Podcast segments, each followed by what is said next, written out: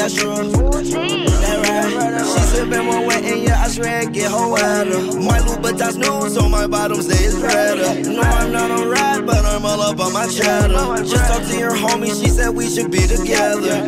Me brand with so insane that I made her my header. If she ever call my phone, you know I got a deader. But I like that girl too much, I wish I never met her. Now you begging it's a doozy, but beggars cannot be choosy. Been a queen for eight summers, just tell them to call me Susie. This that Nikki, this that Uzi, this Hennessy got me woozy. Broke the internet in 5411s and some Gucci. The blue ribbon eating sushi, this that real good coochie. This that wet this Chattahoochee. Fuck all of y'all like a hoochie. Giving them bars since a teen. I ain't going back to juvie. I am Nikki, I'm a Gucci. Cause I skate with the ice. I don't sight, what's the price? Looking like it's a heist. I've been winning all my life. On the road, it's a dice. Since that itty bitty picky. Rep my city like committees. If you fucked it up with Nikki, you feel pretty fucking shitty. Uh, anyway, I'm stopping bags like the TSA. Listen up, you little bitches, it's a PSA. I'm still shading all these niggas, yeah, the beat away. You gotta pay me flat bread, yeah, the Pete away. I know you're sad and tired, you got nothing left to give. You'll find another life to live. I know that you'll get over it. Wish I never ever ever told you things. I was only only trying to show you things. I stopped heart on your neck, tried to froze your ring. I had to get me a new bitch to hold the pain. We was in Hawaii looking at the rain. Yeah, she smiling happy, but I'm laughing cause new Madeline. Damn, that just go to show me money don't attract To the plan, even though you used to go with my man. Yeah, I, I know it hurts sometimes, but you'll get over it. You'll find another life to live. I swear that you'll get over it. And I know you're sad and tired, you got nothing left to give.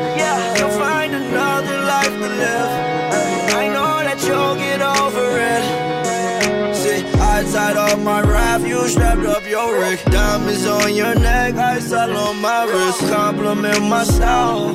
She don't want me, I'm running wild. You know I respect her on that level. She don't want me, then I'ma let. Go over there with that bro fella. Walk off my St. Laurent, that leather. My new chick, I swear that she better. Want me back, never. That's true. That right. She sippin' one wet and I swear it get her wetter. My Louboutins new, so my bottom stays redder. No, I'm not on ride, but I'm all up on my cheddar. Just talked to your homie, she said we should be together. Gave me brand was so insane that I made her my head. If she ever call my phone, you know I got Hello la famille Vous êtes en direct dans votre podcast préféré, Le Piment, en direct sur Ins. Hello la famille Ça va Hello Coucou Chris Hello Ça fait du bien de revenir, hein. première émission de l'année, vous êtes chaud ou pas? Grave Surtout avec toi comme host, ça va être le feu Le Le piment Bon alors comment ça s'est passé pour vous euh, les fêtes les amis? Ça s'est bien passé, écoute Chris. Ça s'est bien passé. Ça s'est bien passé pour toi c'est Ouais, Noël à Paris. Je- C'est la dernière fois que je fais ça, je fais plus Noël à Paris. ouais, Pourquoi- soit je rentre dans- chez moi en fait, mais je fais pas Noël ici, c'est Pourquoi déprimant. pas? Ah non, dernière fois. Dernière fois. J'avoue, c'est pas facile euh, quand t'es loin de ta famille. Ouais. Donc, No ça- money Ça fait, ça fait tout de suite référence à la famille et tout. Bah, t'es obligé, tu vois, tout le monde euh, te parle de ça, euh, les cadeaux, les machins. Moi, Ouais. c'est pas une période que je kiffe en fait. en Mais c'est déprimant. En fait, mais en fait, ça dépend où t'es. Parce que quand t'es, moi, je suis en Martinique avec ma famille, j'y pense même Mhm. pas en fait. Non, mais ça va. Bonne année, Chris. Merci, bonne année à vous Bah ouais, c'est vrai, bonne année à tous. On n'a pas l'impression, euh, vous êtes d'accord, on n'a pas trop l'impression d'avoir transité là euh, vers une nouvelle année, c'est euh, c'est bizarre. Bah après, c'est vrai que comme on se parle tout le temps et tout, du coup, euh, je sais même pas, enfin, tu Je vois. vais changer d'amis, comme ça, j'ai l'impression d'être dans une nouvelle année, non Et toi Bintou, euh, ça a été? Ouais, ça s'est bien passé. euh, en famille aussi, j'avais une amie aussi qui est venue me rejoindre. On a, d'ailleurs, j'ai fait une partie du réveillon avec euh, avec Célia. Yes. Enfin voilà quoi, ouais, c'était bien. Et euh, du coup, toi, euh, Gaëlle, notre nouvelle recrue? Hey, euh, ben, écoute, euh, moi j'ai un petit peu, euh, enfin, j'ai pas envie de dire voyager, mais j'ai bougé un petit peu. Je suis allée en visite à ma famille en, en Bretagne, Mhm. donc euh, donc c'était cool, euh, seule avec euh, moi-même, tu vois, dans, dans la campagne, mais euh, mais kiffant. C'était important de se ressourcer un peu, ça sert à ça les vacances. En plus, Gaëlle, elle, est- elle était pas là avant. Brand new, Brand nouveau new. Nouvelle recrue Nouvelle, nouveau piment. On fait un petit coucou quand même à Roda, qui doit sans doute nous écouter. Coucou, Roda. Et toi, Chris, et toi, Chris, a passé de bonnes fêtes? Euh, alors moi j'ai passé de très bonnes fêtes. Je suis retourné euh, chez mes parents. C'était excellent. On a reçu de la famille qui est venue euh, du Bénin, donc c'est toujours, euh, ils ramènent toujours cette espèce de chaleur. euh. Chaleur. Ouais, ça, ouais. Attention. Dans un autre contexte, ça aurait pu paraître très bizarre comme phrase, mais euh, mais non, mais ils ont ils ont ce truc. Enfin, je sais que Noël en Afrique c'est complètement différent en Mm. fait, et, euh, et ils ont ce truc-là où vraiment ils fêtent Noël en Afrique et aux Antilles d'ailleurs, ils fêtent vraiment Noël en grande pompe et, euh, Mm. et du coup c'est bien aussi de les avoir près de nous. Ouais. Bon, j'imagine les filles qu'il y a pas mal de choses qui ont dû tendre euh, vos nerfs. Et je dirais même que euh, La fin d'année était difficile. hein. voilà, ça a été très tendu en Grave. fait, collectivement tendu. C'est vrai. Et du coup, euh, je vais vous demander pourquoi vos nerfs sont tendus. Respectez les gens, bordel de merde là, ça se fait pas, on est assez fatigué. On est fatigué, les nerfs sont tendus. Les nerfs sont tendus. Les nerfs sont tendus. On est fatigué. Euh, les nerfs sont tendus. euh, et du coup, vous, euh, les, les filles, qu'est-ce qui vous a un peu euh, turlupiné euh, ces derniers temps? Gaëlle, je vois que tu. Ouais, je vais me jeter dans le bain euh, Ah commencer, tu vois. Ah, c'est bien. Baptême je de feu. Qu'est-ce qui mais, t'a tendu euh, les nerfs? Moi, ce qui m'a tendu les nerfs, c'est euh, j'ai lu un article, euh, donc enfin je- un tweet. Je suis partie déjà d'un tweet, et puis j'ai lu un article sur un euh, sur une une insta, on appelle ça une, une insta poète Mhm. qui s'appelle Rupi. Rupi Kaur, Rupi Kaur, je sais pas comment ça se prononce, mais je, je sais pas si vous avez entendu parler du bouquin euh, Milk and Honey. Euh, J'en ai c'est entendu parler. ouais. Ouais, c'est c'est donc euh, cette euh, poétesse euh, qui, euh, qui est une femme de couleur, enfin qui, est- qui est, je crois qu'elle est indienne, Mhm. qui écrit euh, au sujet de, de son rapport avec sa mère, euh, ce que c'est que d'être justement une fille d'immigrés, euh, son rapport avec euh, les hommes, la, la romance, euh, bon, bref, pas mal de choses en général. Et la nana a vendu des bouquins. Depuis 2015, elle vend énormément. Mhm. À côté de ça, Ouais. je suis en ligne et euh, je suis cette nana qui s'appelle, euh, je sais pas si vous voyez, Naira Waïd, Non. Non, Si, c'est si, ah, si, si. Juste pour contextualiser, c'est les américaines américaine. Ah, D'accord. ok. les deux. Enfin, Rupi est genre canadienne Mhm. et l'autre américaine. Pareil, euh, la- l'américaine en question, donc c'est une femme noire, Mhm. euh, super suivie, mais elle a le souci d'être souvent retweetée. Donc elle a été notamment retweetée par Chloé Kardashian. Mhm. Ok, balèze Ah, quand même, quoi. Ouais, sur pas mal de news, mais malheureusement on lui donne très peu de crédit à cette nana-là. Et elle fait quoi Excuse-moi, juste. Pareil, dans ce même esprit de... euh, alors, c'est c'est des poèmes qui sont assez, assez courts. Il n'y a pas forcément de, de, de rimes, mais c'est vrai que c'est sur des sujets assez profonds. Et, euh, et donc, je sais, je sais pas, c'est c'est un, c'est un style, Insta. Insta poète, quoi. Cool. Et là, euh, je lis donc cet article et je tombe sur pas mal de, pas mal de, de- de références, en fait, de repis au travail de Naïra depuis un, depuis un petit moment. Donc, techniquement, la nana vend, mais vend énormément Mhm. euh, depuis ces deux dernières années. Euh, mais elle est très inspirée, euh, très inspirée d'une poétesse noire. Et euh, malheureusement, euh, No ma- credit. malheureusement, voilà, euh, il n'y a pas de référence No à credit. elle, il n'y a pas de crédit, il n'y a pas de pas de big penny, up, pas de shout-out, rien. Euh, et euh, petit à petit, ben, les lecteurs commencent à tu vois, pointer le doigt dessus, donc à, retweeter la nana, à justement essayer de la mentionner en lui disant Hmm. bon, c'est comment Euh, mais malheureusement, C'est euh, comment Parce que du coup, tu Les vois, d'auteur, c'est comment là. Ouais, et puis surtout, ça, elle vend énormément. Là, elle sort son deuxième euh, bouquin qui est aussi un, un- un oh best-seller, mais très très inspiré.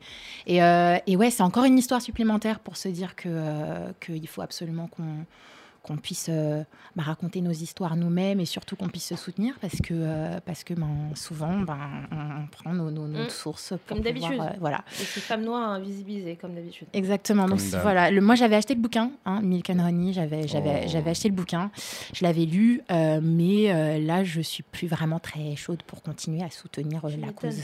C'est embêtant, ça commence à ça commence à saouler les nerfs. sont et je pense que c'est compliqué pour elle, effectivement, ouais, les nerfs sont tendus. Après, c'est vrai que c'est pas la première fois qu'on entend ce genre d'histoire, malheureusement, et surtout aux États-Unis. Mhm. Mais bon, je pense que on a de quoi, on a de quoi dire en fait aussi sur ce qui se passe en France. Et euh, toi, Bintou, qu'est-ce qui t'a tendu les nerfs euh, ces derniers temps? Même si j'ai déjà de des réponses à, à mes questions, l'air de rien. Ah bon? Pourquoi j'ai dit ça? Il y a plein de choses hein, qui m'ont attendu les nerfs ces derniers temps. Franchement, la, la fin de l'année n'a pas été facile, euh, comme tu disais, collectivement. Hmm. Non, sérieux, enfin, je sais pas. Non, mais enfin, bon, plein de trucs. Je...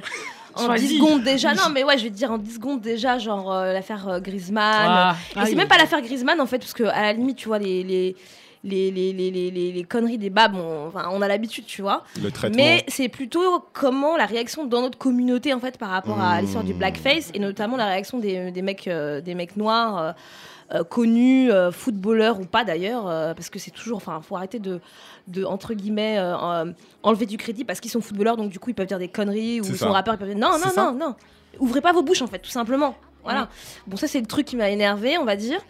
Euh, mais dernièrement, euh, il y a un truc qui m'a touchée, c'est euh, la mort de Erika Garner, la fille de, Mmh. qui est militante, activiste afro-américaine, qui était la fille.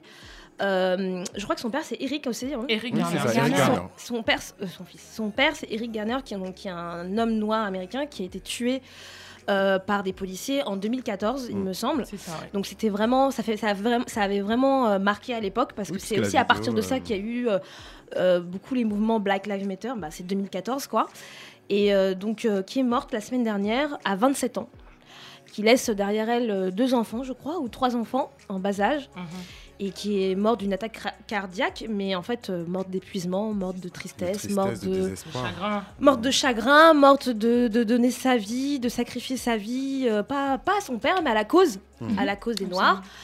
Euh, et voilà, bah, ça, me, ça me touche pas parce que c'est une femme noire, parce qu'on sait que euh, les premières à être au front quand il s'agit euh, de défendre la les dignité et les noires. droits euh, de notre communauté sont les femmes. Euh, qu'elles s'épuisent euh, à la tâche, qu'elles s'épuisent parce qu'elles sont femmes, parce qu'elles doivent s'occuper de leur foyer, parce qu'elles doivent s'occuper de leurs mecs, parce qu'elles doivent s'occuper de leurs enfants, et que en plus elles sont là et elles sont là pour leur communauté. Et c'est d'une tristesse, 27 ans. Tu t'imagines 27 ans euh, Je sais même pas quoi dire en fait. C'est, ça fait mal au cœur en fait. Mmh. Et évidemment, bah moi ça me fait penser. euh, j'ai envie de faire un gros, euh, un gros truc entre ce que j'ai dit avant et, et, ce que je dis là sur euh, le rôle euh, des mecs noirs quand eux euh, ils ont rien à dire et qui disent de la merde quand il faut parler sur notre, sur les questions de notre communauté. Clairement. Et tu vois euh, le comportement et Ah bah oui. quel, quel- quel est le Les conséquences aussi. les- les- le comportement et la visibilité des femmes noires qui sont là au front. Euh, je dis pas que les hommes noirs, hein. je parle fa- de façon structurelle évidemment, hein, euh, que personne ne se sente visé dans sa petite personne. hein. je parle de façon, voilà, je parle de façon structurelle et voilà. C'est, tu fais la différence entre ces femmes qui, qui donnent leur vie, qui donnent tout, qui donnent tout, tout, tout pour les hommes, pour notre communauté. Et quand je dis pour les hommes, parce qu'on on, on sait que voilà, c'est souvent les hommes plus les hommes en tout cas qui sont victimes des violences policières qui sont on va dire les violences les plus visibles euh, concernant euh, notre communauté mais il y a plein d'autres violences mais voilà voilà ce qui m'a plus que tendu les nerfs qui m'a même chagriné en fait Parce qu'il y avait vraiment de quoi tendre les nerfs et euh, moi c'est pareil de mon côté. Et toi Célia, du coup, qu'est-ce qui t'a tendu les nerfs ces derniers temps? Alors il y a une petite chose qui m'a tendu les nerfs. hum, donc ça s'est fait en 2017. Donc c'est pas c'est pas de c'est pas tout frais tout frais. Je sais pas si enfin on a parlé euh, de Meghan Markle. Vous savez Markle, euh, qui est l'actrice euh, dans Suits, c'est une femme afro-américaine qui va se marier, qui va se qui est fiancée avec le prince Harry. Yes. Enfin, c'est pas ça, on sait les voir. hein, je vous le dis tout de suite. Ok. Euh, ça aurait pu en plus mais ce n'est pas ça. hein, En fait, euh, elle a assisté avec euh, son fiancé en fait au déjeuner annuel de Noël qui est tenu par la reine d'Angleterre. Mhm. Et à ce, à ce déjeuner, il y avait une femme qui était invitée, qui est une princesse, enfin je sais trop qui, euh, qui s'est présentée avec une broche. Et cette broche en fait représente euh, une tête euh, de mort, donc une femme africaine, tête de voilà, Noir, ouais. une tête de, de- de mort, euh, qui est une représentante caricaturale d'un individu. Alors il faut savoir que cet art-là euh, dépeint, euh, ce type de broche-là dépeint euh, sous- très souvent des personnes noires africaines dans des positions de servitude. Donc déjà, c'est un art qui est questionnable euh, dans ce qu'il représente, mais bon. Et en, ce qui est d'autant plus problématique, c'est le moment en fait où euh, est fabriqué ce type de broche en fait. Donc on est plutôt dans, les, dans, le, dans le 16e et le 17e siècle, et on est en pleine période de- d'esclavagisme, on est en pleine période de, de slave trade et euh, de commerce triangulaire. Et on est bien, on est, quand je parle, je parle de quelqu'un qui est, euh, qui est princesse c'est la sœur Euh, du c'est la frère, sœur du frère, roi, voilà.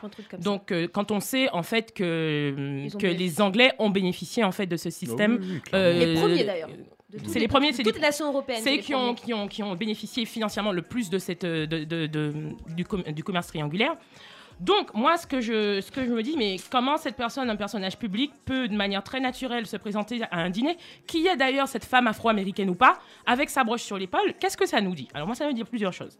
Ça me tend les nerfs de un, parce que je me dis, mais quand même, qu'est-ce que ça veut dire? Qu'est-ce que ces gens-là ont dans leur cave? Qu'est-ce qu'ils ont dans leur boîte à bijoux? Qu'est-ce qu'ils ont comme vestiges? Ah, oui. Qu'est-ce que les béquets ben oui. ont encore de cette période-là où on a maltraité des gens? Crime contre l'humanité, quand même, hein, je rappelle. Euh, qu'est-ce qu'ils ont encore dans leur cave, dans leur boîte à bijoux? Qu'est-ce qu'ils ont encore Dans dans, leur le boulangerie. même, dans leur voilà Qu'est-ce qu'ils ont encore dans leur maison qui appartenait à cette époque-là et que en plus ils se permettent d'arborer de manière assez naturelle, assez festive en fait. Ils veulent pas laisser. Donc euh, Moi, c'est fait exprès, hein, moi j'en suis sûre, j'ai vu le truc. J'ai l'impression que c'est fait exprès. Quoi. oui. C'est-à-dire que la, la go, elle est venue, elle sait que.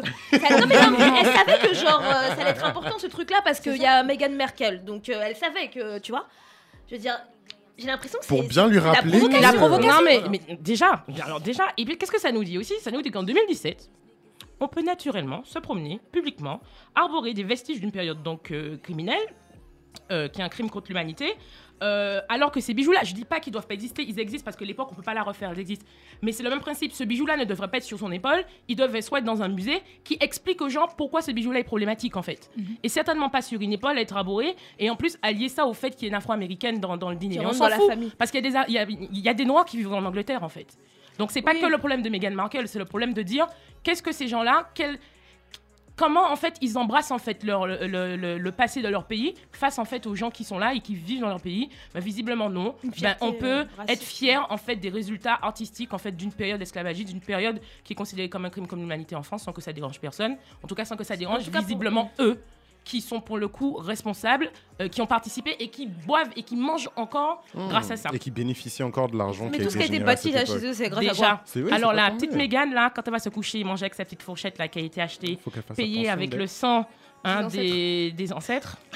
Je lui souhaite bon courage. Piment Piment Ah, c'est les poivres c'est les- décoloniser poivres vos lits. Décoloniser vos lits. Ah, punchline, décoloniser vos lits. Bon, bon, maintenant que euh, vous nous avez expliqué pourquoi vos nerfs ont été tendus, je pense que on peut passer à des réjouissances euh, un, un peu plus festives. Donc, euh, on va introduire euh, bientôt euh, le plat du jour, hein, le plat du Mmh. jour qui est bien lourd puisque c'est la première émission de l'année Mhm. et enchaîner sur le premier sujet juste après le son.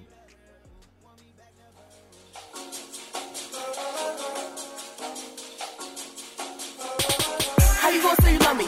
How you gonna say you love me? You don't do nothing for me. Why your face looking funny?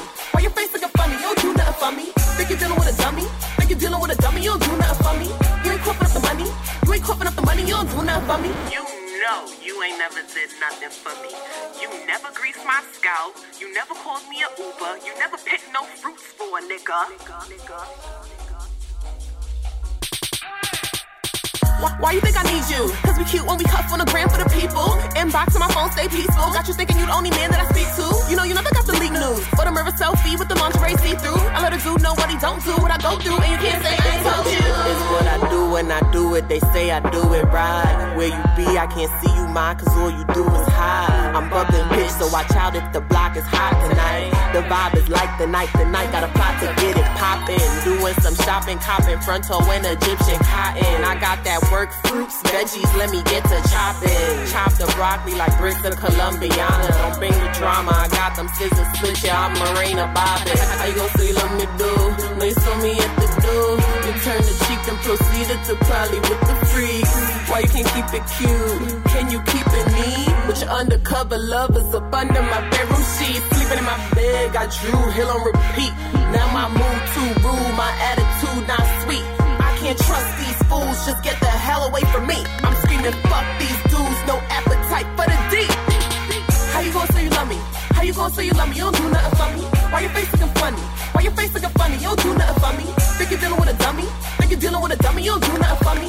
You ain't coughing up the money. You ain't coughing up the money. You don't do nothing for me. You don't do nothing for me. You don't do nothing for me. You don't do nothing for me. You don't do nothing for me. Do nothing for me. You don't do nothing for me. You don't do nothing for me. You don't do nothing for me. You don't do nothing for me. You don't do nothing for me. Nothing for me. Oh, you don't for me. Lemon lust mixed with ice cubes, cause the feeling's strong. Lurk your social media, now the feeling's gone. Shout out the potential boppies who did me wrong.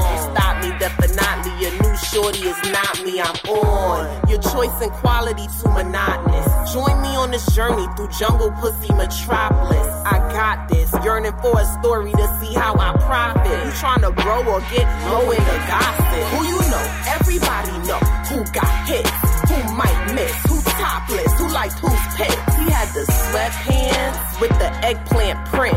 I swear, no need to stare, so sexy, I gotta squint. Transitioning with the tent, lucid dreaming, scheming on Venus. Fucking feeding me shrimp, feeders, lapitas, plea to Jesus. I pray my daughter's a natural born diva, Aretha Nina. And not the kind of chick waiting for a bus to the lever. How you gonna say you love me? How you gonna say you love me? You don't do nothing for me. Why your face looking funny? Why your face looking funny? You don't do nothing for me. Think you're dealing with a dummy? Think you're dealing with a dummy? You don't do nothing for me. You ain't coughing up the money. You ain't coughing up the money. You don't do nothing for me. Bon, alors aujourd'hui, on va préparer un plat qui est très spécial. Aujourd'hui, on va préparer un plat de chez moi, c'est la gonce et le niam pilé, parce que là, ce qui arrive, là, faut vraiment piler bien en fait. C'est quoi le son? C'était quoi le son? Et Euh, le son, c'était euh, Nothing For Me de Jungle Pussy, c'est un choix de Gaël. Mais oui, mais oui, mais euh, Pourquoi Jungle- ce choix? Mais écoute, l'album Pregnant with Success, ouais, il est sorti il y a un an, un an et demi de Jungle Pussy. C'est un album qui envoie du pâté. C'est un album qui envoie du pâté et qui remet les hommes à leur place. Ok. Donc, il faut absolument l'écouter. En plus, elle passe à Paris bientôt.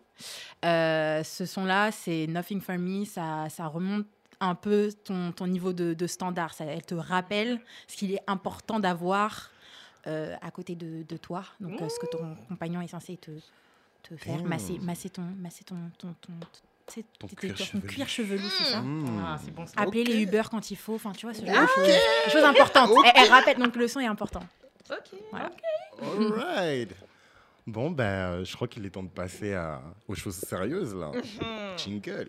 Dans la sauce, dans la sauce, le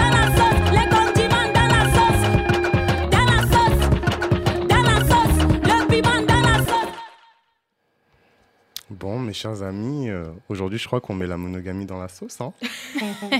Rien que ça. Rien que ça, mon Dieu. On met la monogamie dans la sauce. Donc, euh, donc euh, en fait, dans l'écosystème familial occidental, qui est quand même assez centré sur une norme qui est unique, on retrouve la monogamie. Et, euh, et c'est vrai qu'il faudrait rappeler tout de même que la, monogamie, elle s'oppose donc à la polygamie qui est interdite en France. Et euh, on peut se demander en fait si aujourd'hui, à l'heure où le féminisme euh, est rentré complètement dans la pop culture et où les féministes ont une parole qui est quand même assez marquée, assez présente dans, dans- dans le paysage de la pop culture, on peut se demander si la norme monogame est euh, toujours pertinente, toujours d'actualité et toujours en phase avec nos modes de vie et nos manières de voir les choses en fait. Donc euh, je, Big deal. je deal. ah, On je- parle, on parle doucement comme ça là, mais c'est big deal. Ah, mais je vous avais dit que euh, là, il va falloir des bras, il va falloir piler là.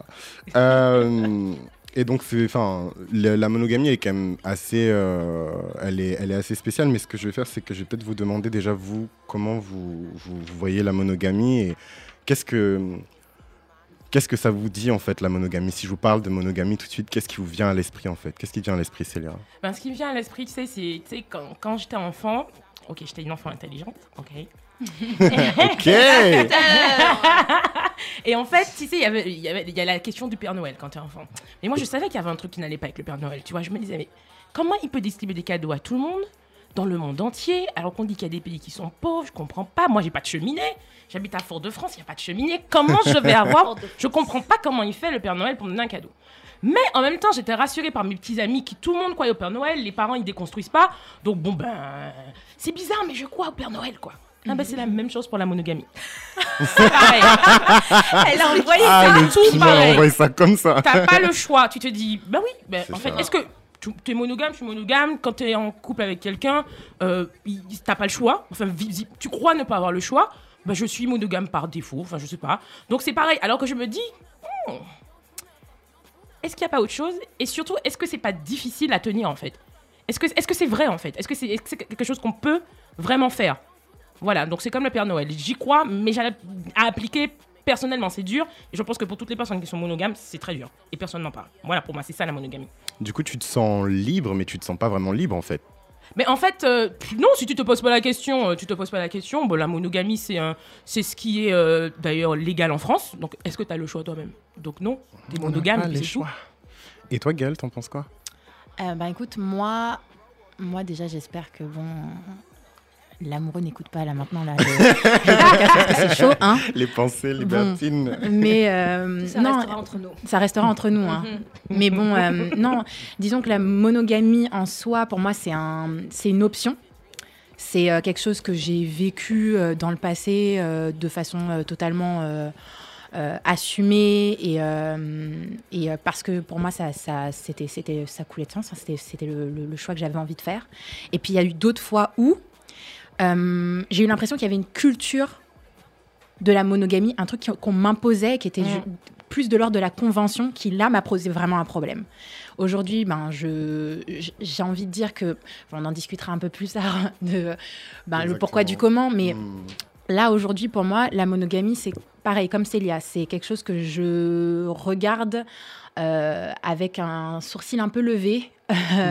c'est pas toujours, c'est pas toujours, euh, c'est pas c'est pas bon pour c'est pas forcément bon pour tout le monde je pense. Euh, je pense qu'il y a plein d'autres options que pour tout pour l'amour il y, a- il y a des formules. Euh, il y a une formule qu'il faut personnaliser au maximum. Et, euh, et la monogamie ben ça peut pas être un bloc euh, un bloc qu'on applique à toute, toute histoire quoi. Pour moi ça fonctionne pas tout le temps. Voilà. C'est intéressant. C'est intéressant. Et toi, c'est quoi ton point de vue euh, sur la monogamie, Bintou? Alors, euh, moi, je suis née dans une famille africaine. Donc, euh, chez nous, dans notre culture, dans la façon dont les gens grandissent, vivent dans les familles, la monogamie n'est pas une norme. Au contraire même, on a une espèce de, une espèce de chape de plomb, surtout quand on est une femme, où on sait que la polygamie existe. Mm. Donc, euh, c'est pas une, c'est pas, c'est pas la norme en fait. C'est pas la seule norme qui existe. Euh, on peut, on peut euh, vivre dans des, dans des, dans des foyers, dans des, dans des, dans des, dans des trucs polygames en fait. Ça fait même partie du, du, du jeu. Alors en plus, je parle de culture, mais en plus, il y a la religion qui se rajoute à ça, parce que moi, je suis musulmane, de culture musulmane. Donc, euh, dans la religion musulmane, on les hommes ont droit à quatre femmes. Donc, c'est quelque chose qui est pour moi, on va dire, normal. Donc, euh, voilà, ça existait en fait. Il n'y avait pas que la monogamie dans, ce- dans, dans, dans les, dans, dans, ce- dans, ce que, dans, dans l'environnement dans lequel j'ai grandi. Il n'y avait Mhm. pas que la monogamie. Ensuite, on va dire qu'en tant que femme, là, du coup, c'est pas le euh, la, même, la même façon de voir. Parce qu'effectivement, la polygamie, c'est toujours euh, l'homme qui a plusieurs femmes, mais la femme n'a pas le droit d'avoir euh, plusieurs hommes. Donc, c'est pas de la polyandrie, c'est de la polygamie. Donc, du coup, ça pose un problème sur le côté normatif de. Euh, et qui s'impose à la femme, en fait. La- en fait, la femme, même dans le cadre polygame, elle est monogame, en fait. Mhm. Elle n'a le droit euh, d'être qu'avec de- avec un seul homme. C'est ça. On se partenaire. Et donc là, évidemment, ça pose tout de suite la question euh, bah, du sujet euh, sur la pertinence euh, de la monogamie et au-delà même de la pertinence, est-ce que ça rend Et de- heureux et de son rôle. Est-ce que ça rend heureux C'est pas la question. et en fait, et en, et en- et en vrai, et en vrai, et en vrai, donc je reviens sur la polygamie. Mhm. La polygamie, et tu fais partie des normes de- dans, dans ma, dans ma culture. Euh, et ça, et on connaît les problèmes de la polygamie. Et les problèmes de la polygamie, en fait, c'est les femmes qui en parlent. Les hommes, eux, ça leur arrange très bien la polygamie Bien sûr. ça, leur, ça les arrange pas la monogamie, mais la polygamie, ça les arrange. Et euh, bah, je veux dire, il y a tout le temps des problèmes. Moi, je viens d'une famille polygame, mes, tous mes grands-parents sont polygames, mon père n'était pas polygame. Mhm. C'est un choix qu'il a fait, mais du coup, c'est plus un choix en fait, qui est à contre-courant en fait, de ne pas être, euh, de ne pas être polygame. Donc ça pose un problème quand tu es une femme en fait, euh, euh, de, au-delà même de la pertinence ou pas, et ça rend pas les gens heureux en fait.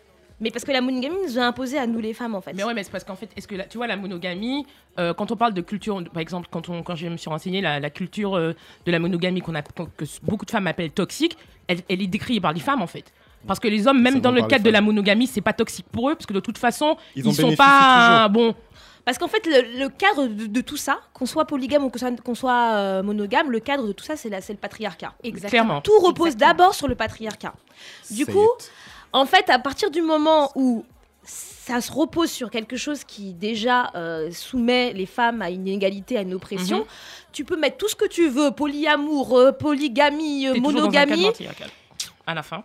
Je pense que ça, ce ne sont aucun de ces, de ces, euh, de ces, de ces, comment dire, de ces, de ces, de ces cadres Mhm. euh, ne sont, ne, ne peuvent rendre les femmes euh, heureuses en fait. Pour le coup, je suis, je suis assez d'accord avec toi, Bintou, et tu as souvent, enfin, as pas mal abordé le, le, le terme norme, en fait, mais plus d'un point de vue culturel. Et en fait, j'avais juste une question donc pour toi. Est-ce que la est-ce que la polygamie, c'est une norme juridique en fait dans ta culture? Oui, bien sûr. Parce que C'est ça en fait la, la, la vraie Après, je différence sais pas ce que tu entends par juridique. Juridique, ça veut dire c'est reconnu, c'est légalisé. Est-ce que c'est reconnu comme une norme Oui, juridique? Est-ce que du coup, euh, il y a vraiment un droit qui est développé autour de, de, de Oui. la famille euh, polygame en fait? Parce que c'est complètement ce qui, ce, qui, ce, qui est, ce qui est interdit en fait en France. Oui, que- mais bon, après, c'est vrai que si on parle de la France, euh, oui. Mais bon, euh, moi, mes parents, ils sont pas, ils sont pas mariés en France, hein, par exemple. Ils sont mariés au Mali. Donc, euh, bon, euh, je veux dire, euh, ils sont mariés au Mali. Au Mali, euh, on est dans un pays à majorité musulmane. La Oui, bien polygamie sûr. fait partie de la, de la religion musulmane. Et euh, comme on est dans des États qui sont pas vraiment sécularisés, qui sont pas laïcisés, du coup, la polygamie, tu peux aller à la mairie, te marier avec ta femme. Et euh, au moment où tu te maries, euh, on demande en fait à l'homme s'il choisit quel régime conjugal il choisit. Alors c'est Oh, drôle parce qu'à chaque, à chaque fois, c'est toujours un. un- il y a toujours un petit moment comme ça où du coup euh, il y a tout le monde qui est là hein, à la mairie, donc l'homme et la femme qui sont devant le maire, euh, qui doivent signer tout ça et avant qu'ils signent, on demande à l'homme devant tout le monde quel régime conjugal vous choisissez, monogamie ou polygamie? Et là, il y a tous les yeux des tantines là qui tournent. en Les mode, Hum, il y a intérêt à mettre une monogamie. hein. Mais en fait, la plupart des mecs, euh, ils ont par contre, ils mettent polygamie, tu vois. Oh, Tu vois? damn. Moi, je, je- pour l'anecdote, mon propre père et tout ça, il avait mis euh, polygamie. Et il a changé, euh, il a changé, même s'il n'était pas polygame, mais c'est pour se dire au cas où quoi. C'est hein. une petite mais porte de justement, sortie. oui, mais justement, c'est intéressant. Au, au cas où quoi, en fait? Est-ce qu'il y aurait des poursuites si, par exemple, ils violent en fait le. Bah le- le- non, parce qu'après on est pas au Mali, parce que Hmm.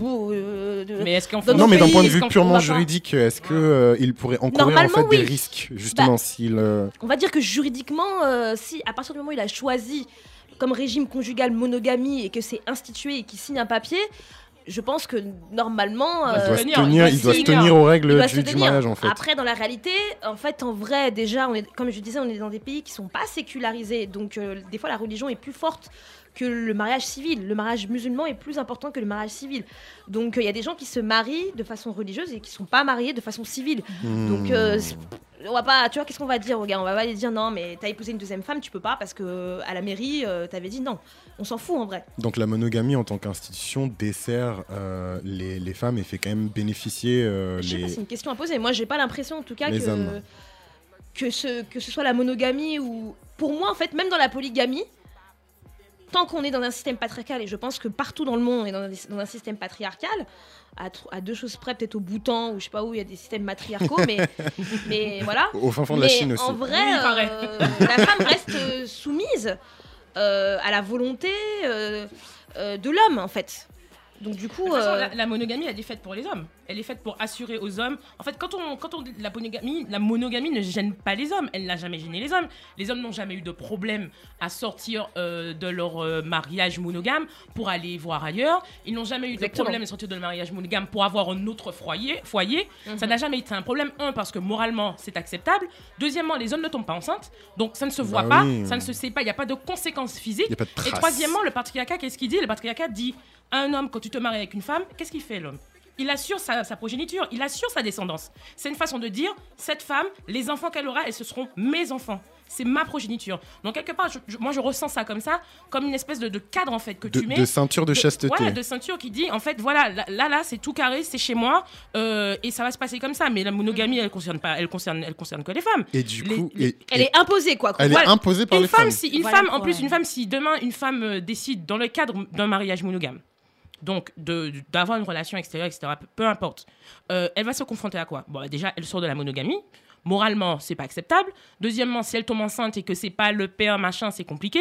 Euh, euh, c'est pas acceptable en fait. Donc il y, a un- puis- il y a un lien direct entre la monogamie et la respectabilité en fait. Évidemment, évidemment.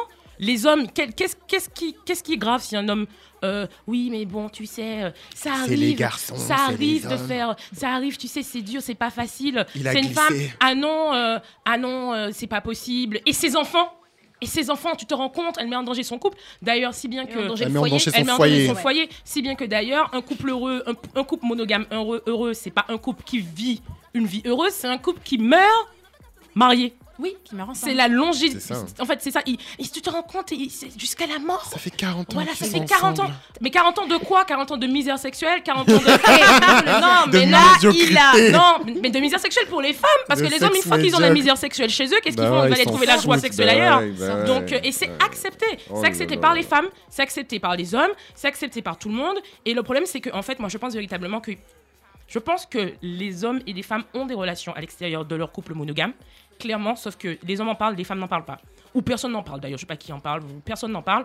Mais en fait, euh, tout le monde est d'accord sur la, mo- sur la monogamie. Il vécu heureux, heureux et eu beaucoup d'enfants. C'est ce qu'on nous apprend enfant dans tous les contes. On nous conditionne, hein, on nous conditionne sur une norme et une culture monogame. Mais à la fin, les hommes, ils vivent leur monogamie à leur sauce. Et puis nous, ben, on doit se gérer, on doit gérer, etc., etc. Et surtout la chape de plomb que la société a sur nos épaules, de notre respectabilité, de notre corps, etc., etc., etc.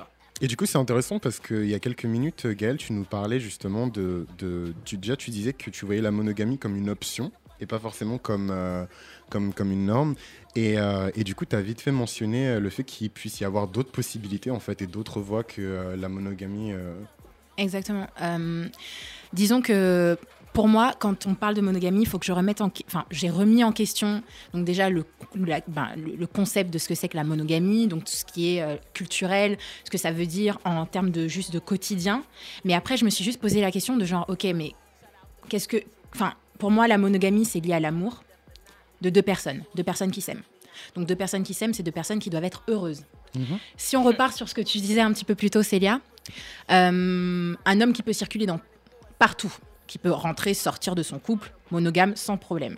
Mais une femme qui est pressionnée, qui est conditionnée à justement, tu vois, genre rester à l'intérieur de son foyer, prendre des responsabilités, se sacrifier et compagnie, à quel moment justement elle retrouve bah, juste le, son bien, enfin à quel moment elle est heureuse, à quel moment elle est, elle est bien, elle est épanouie.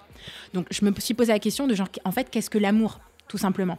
Si j'aime une personne et que la personne, elle a d'autres, elle a, elle a besoin, je sais pas, de, je sais pas, elle a besoin de, de se sentir libre, elle a besoin de- d'expérimenter autre chose, ou peut-être que je lui corresponds pas, je ne sais pas. Qu'est-ce que je peux proposer d'autre que ce truc de monogamie, ce carcan euh, fermé, Mm. euh, plein de jugements aussi, parce que c'est très culturel de, de, de- de- de blâmer beaucoup la et femme. très moral et religieux aussi. Et très hein. moral et religieux, exactement. Qu'est-ce que je peux lui proposer pour se sentir, euh, pour, pour se sentir bien, pour peut-être préserver cette union, mais de façon à ce que ben on puisse tous trouver notre compte, parce que pour moi, tu vois, voilà.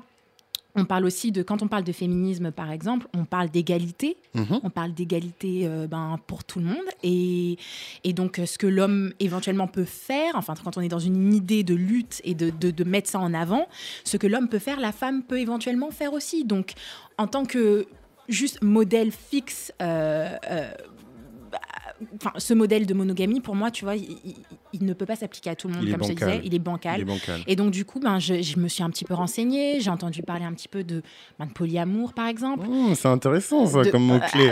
euh, Mais tu- voilà. tu, sais quoi, je pense qu'on va l'approfondir juste après euh, euh, cette chanson qui a été choisie euh, par Bintou, c'est The Boy Is Mine de Brandy Monica.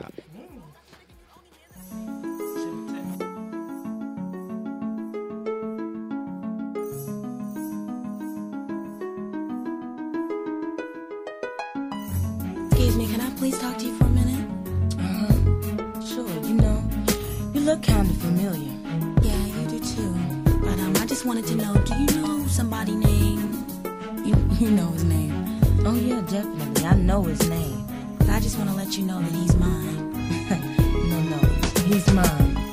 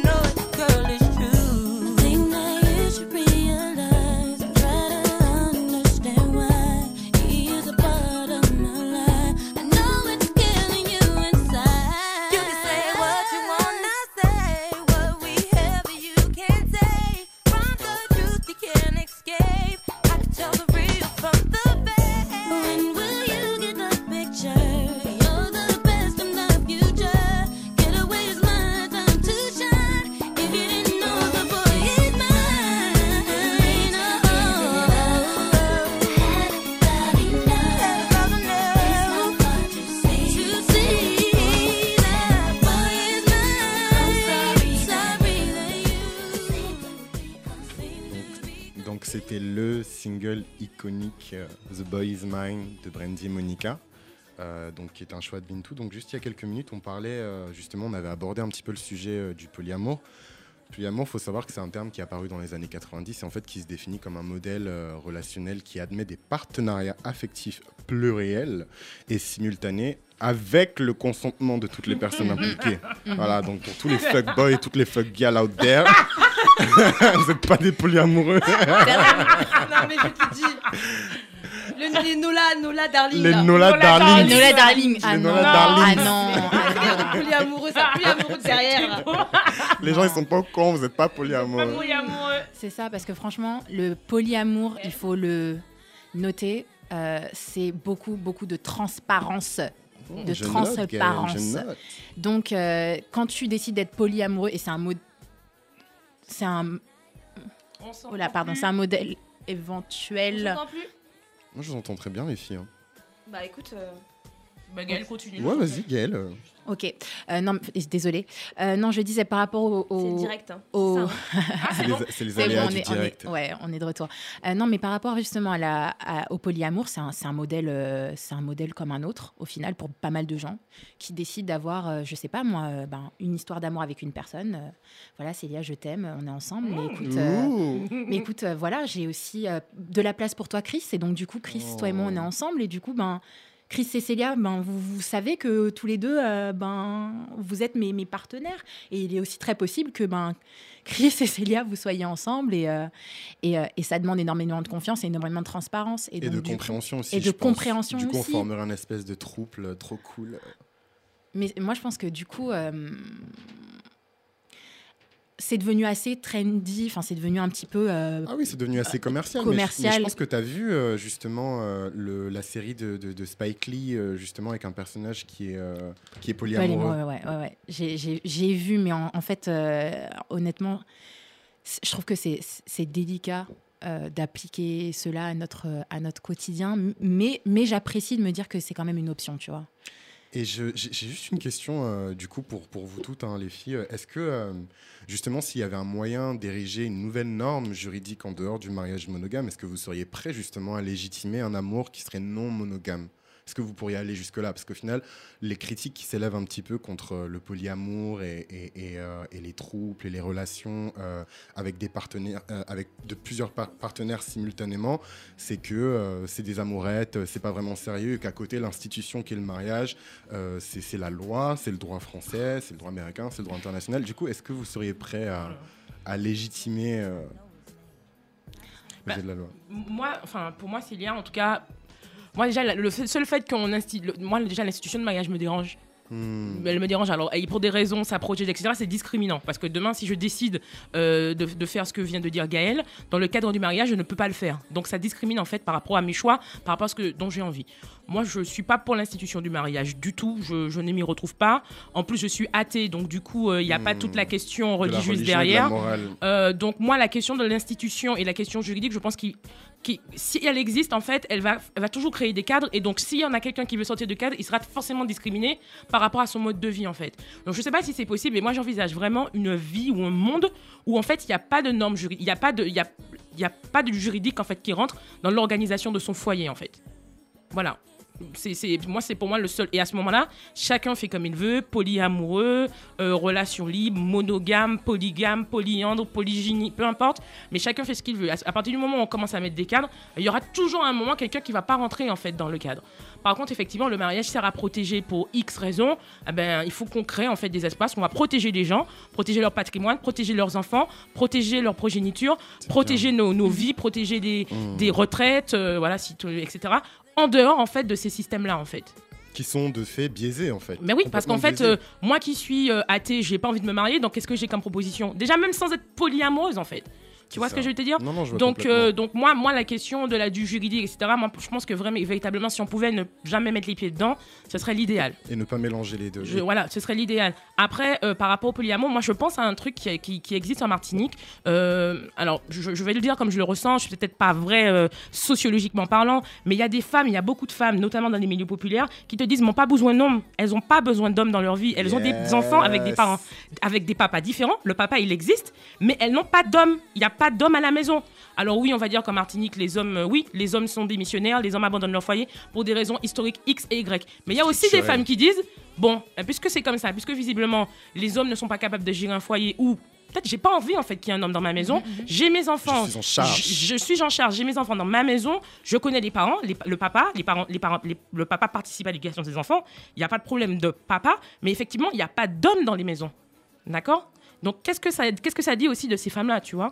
Qu'est-ce qu'on leur propose à ces femmes-là? Comment tu, tu, tu vois ce que je veux dire? Donc, il y a plein de systèmes et, qui sont malheureusement pas validés par la norme, pas, Oui, pas validés par journée, la moralité. Ces femmes qui sont Voilà, des parce que- matriarches, mais elles oui. sont pas soutenues par le Mais système oui, mais qui même, est mais ultra même- patriarcal en fait. Donc elles Exactement. sont fragilisées. Elles sont, pas- euh, elles sont fragilisées, mais, la société les rend fragiles en fait. La société les rend fragiles. Donc euh, il y a toutes ces questions-là et puis. euh, Et des vraies questions. Voilà. Après, je sais pas si j'ai répondu à ta question, mais en tout cas, moi, pour tout ce qui est du juridique, je, je- je- pour moi, il faudrait vraiment que ça arrête, ça arrête en fait, que, que ça n'existe pas. Et, et toi, Bintou, du coup, je te laisse le mot de la fin. Non, mais c'est quoi ta question du coup? Excuse-moi. Non, mais je. Non, en fait, ma question, c'était que, euh, en fait, on sait qu'il y a une norme euh, juridique qui est unique. En fait, on n'a pas le choix, c'est la norme monogame. Et en fait, justement, tu parlais en début d'émission de ta culture où, en norme juridique, il y a également la norme polygame. Et en fait, ce que je te disais, c'est est-ce que si toi, demain, tu as le choix entre, euh, si, si tu peux avoir plusieurs maris, est-ce que tu voudrais légitimer Non, mais tu vois, tu lèves les yeux au ciel. Tu vois, est-ce que tu voudrais légitimer aux yeux de la loi, comme tu le ferais pour un mariage monogame, euh, cette relation En fait, c'est ça la, la- la question. Moi, moi personnellement. En fait, c'est une fausse question, pas- mais- Ouais, enfin, je vais pas répondre personnellement à, à la question. Je, pense qu'il faudrait tout simplement qu'il y ait plusieurs options hein, pour les, les différentes personnes pour qu'elles puissent se retrouver. On n'est pas tous pareils, donc euh, le problème c'est qu'on est, on est, on nous impose une norme. Euh, le problème c'est pas que peut-être que cette norme là, elle peut, euh, elle peut. Peut-être que certaines, certaines personnes s'y retrouvent en fait. Le problème c'est pas que cette norme là, il faut aller jeter- il faut la jeter complètement à la poubelle. Non, non, je pense Il y a sans hein. doute des gens qui se retrouvent en fait dans ça et Bien qui sûr. sont épanouis dans ça. Ce qui est, le, ce qui est sûr, c'est que tout le monde n'est pas choix. épanoui et qu'il faudrait qu'il y ait le choix. Hmm. Le problème, c'est qu'il n'y a pas le choix. Après, moi, personnellement, enfin, moi, je suis terre à terre. hein. On vit dans un, dans un monde qui est patriarcal. Pour moi, à partir du moment où c'est patriarcal, moi, en tout cas, personnellement, je mets les stratégies pour pouvoir survivre à un système qui est patriarcal où absolument rien, que ce soit juridique, que ce soit affectif, que ce soit matériel, que ce soit financier, rien euh, n'est fait pour moi. Donc comment moi je fais pour survivre à ça? Je vais essayer de trouver euh, des stratégies, euh, que ce soit affectives, euh, et c'est en fait, ce que- pragmatisme, et en fait c'est ce que font les femmes depuis toujours en fait, tout simplement. Je veux dire, il y a la norme qui existe du mariage, mais en fait les femmes quand elles sont pas heureuses, elles aussi en fait elles vont voir ailleurs. Il n'y a pas que les hommes qui vont voir ailleurs, il y a des femmes qui trompent, il y a des femmes. Non mais c'est, enfin concrètement c'est c'est la réalité en fait. Les gens en fait se, se, se, se débrouillent avec ce qu'ils ont. Après si on parle en termes utopiques.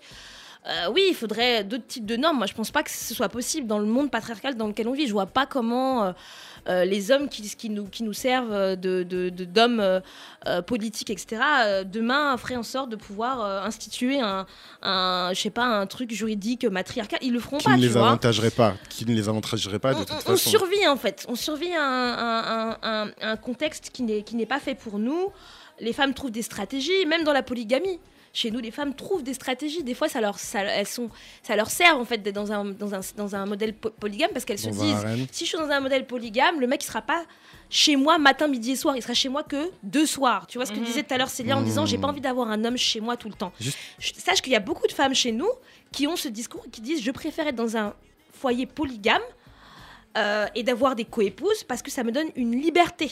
Mon mari n'est pas là chez moi H24 tous les Pour jours. me fliquer, etc. Ça me débarrasse d'un certain poids, machin.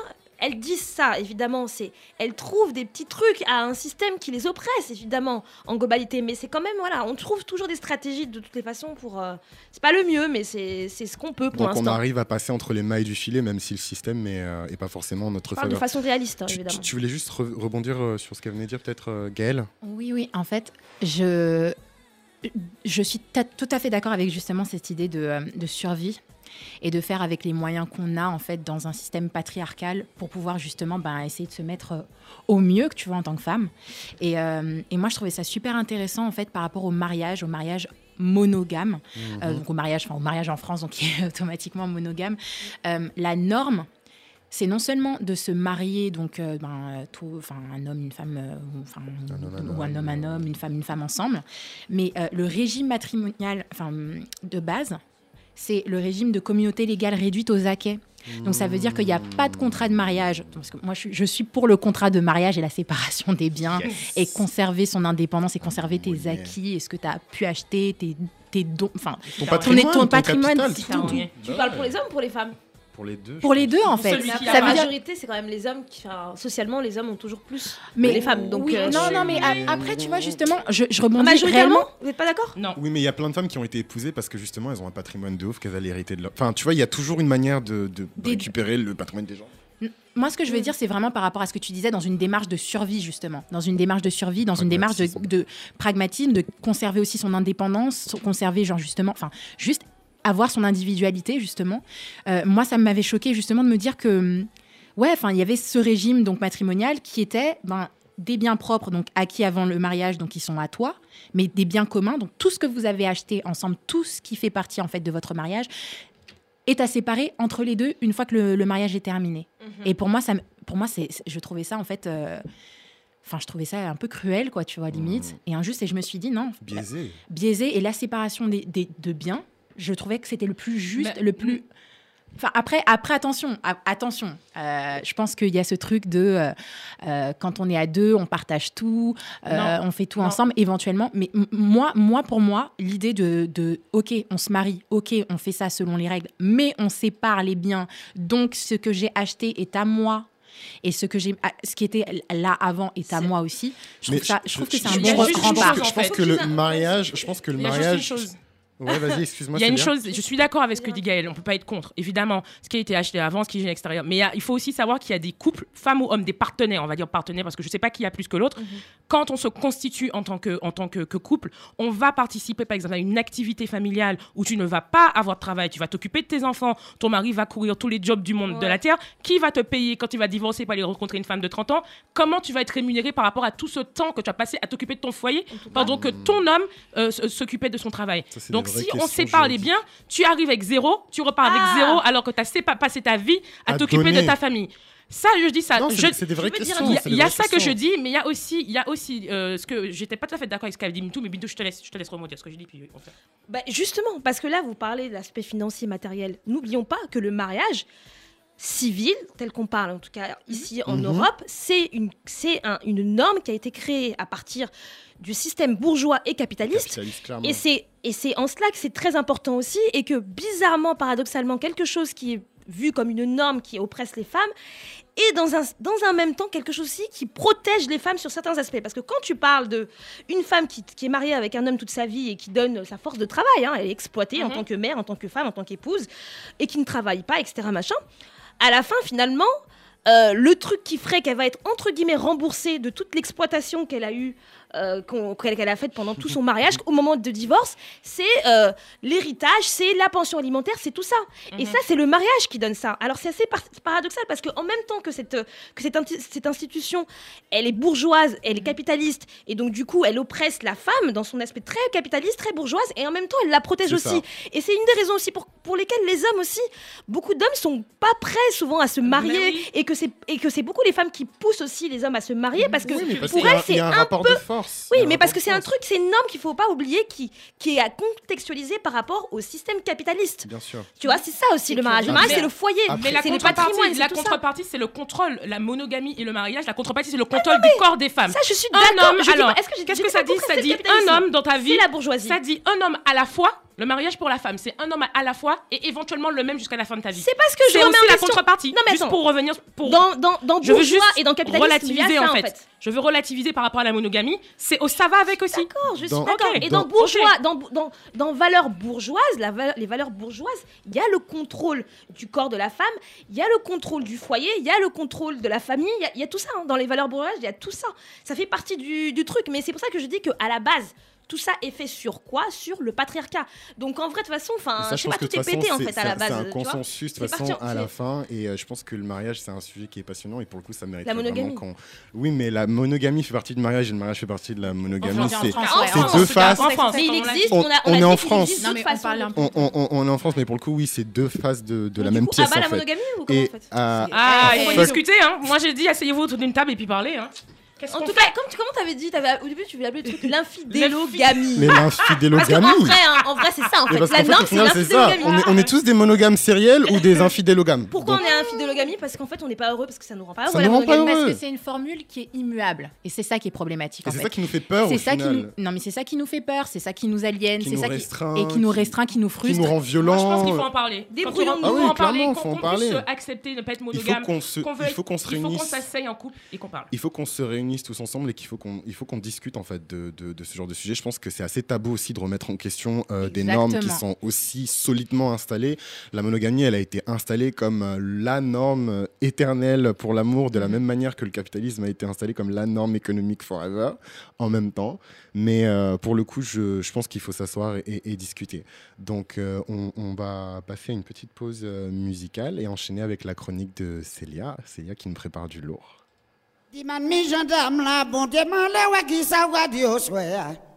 La nom la wa gendarme la mama la nom la pa ka pa la ya ya. Mi gendarme la bon deman le wa ki sa wa di o swe ya. La nom la wa gendarme la mama la diman don be de ta ya ya. Mi la bon deman le wa ki sa wa di o swe ya. Moi de l'argent tra mi maman mi ma tombe l'état ya ya. De l'argent tra mi maman mi diman tombe l'état kamo. Diman mi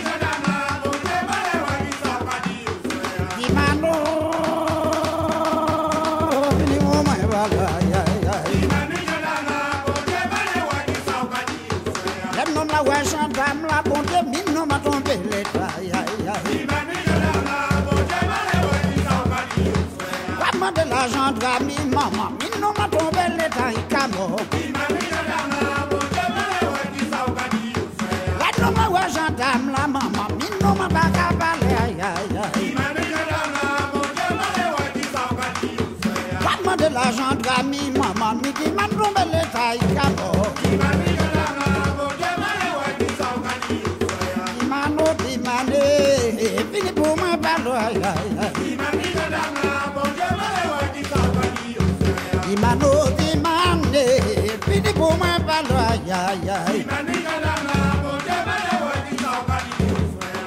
bon. Let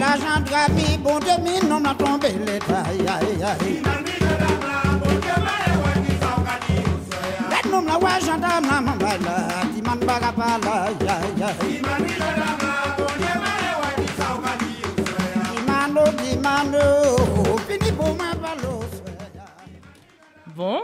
c'est ma, c'est ma chronique. On est prêt pour ta chronique, Chronique, Célia. Let's go. Let's go. Alors, euh, donc, j'ai décidé de consacrer ma première chronique de l'année, euh, la première chronique de Piment, à l'actualité musicale martiniquaise. Alors, pourquoi euh, l'actualité musicale martiniquaise?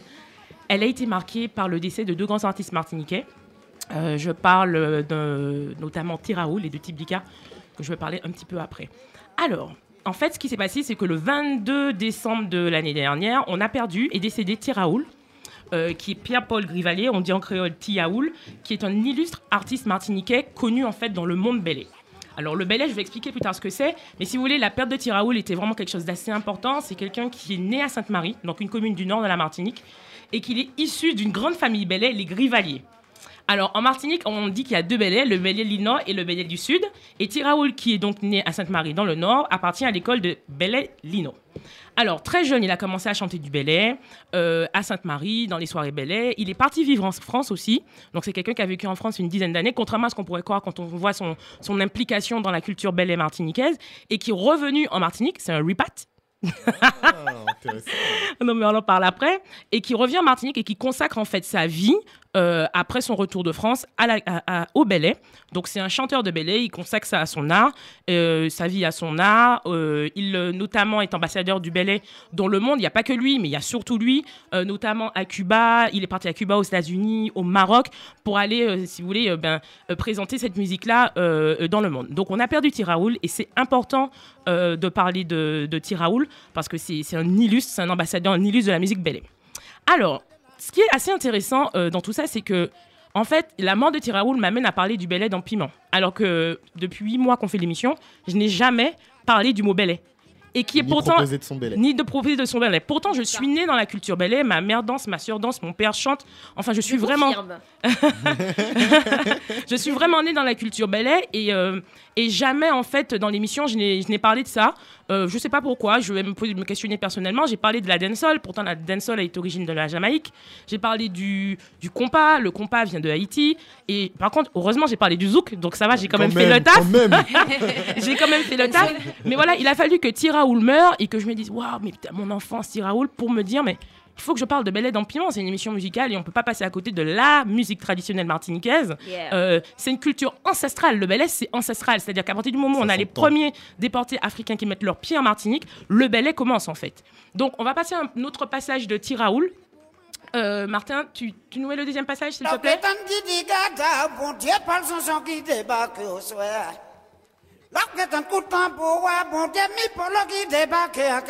L'Océtan qui dit gada, bon Dieu parle son son qui débarque au soir. L'Océtan coup de tambour, ouais, bon Dieu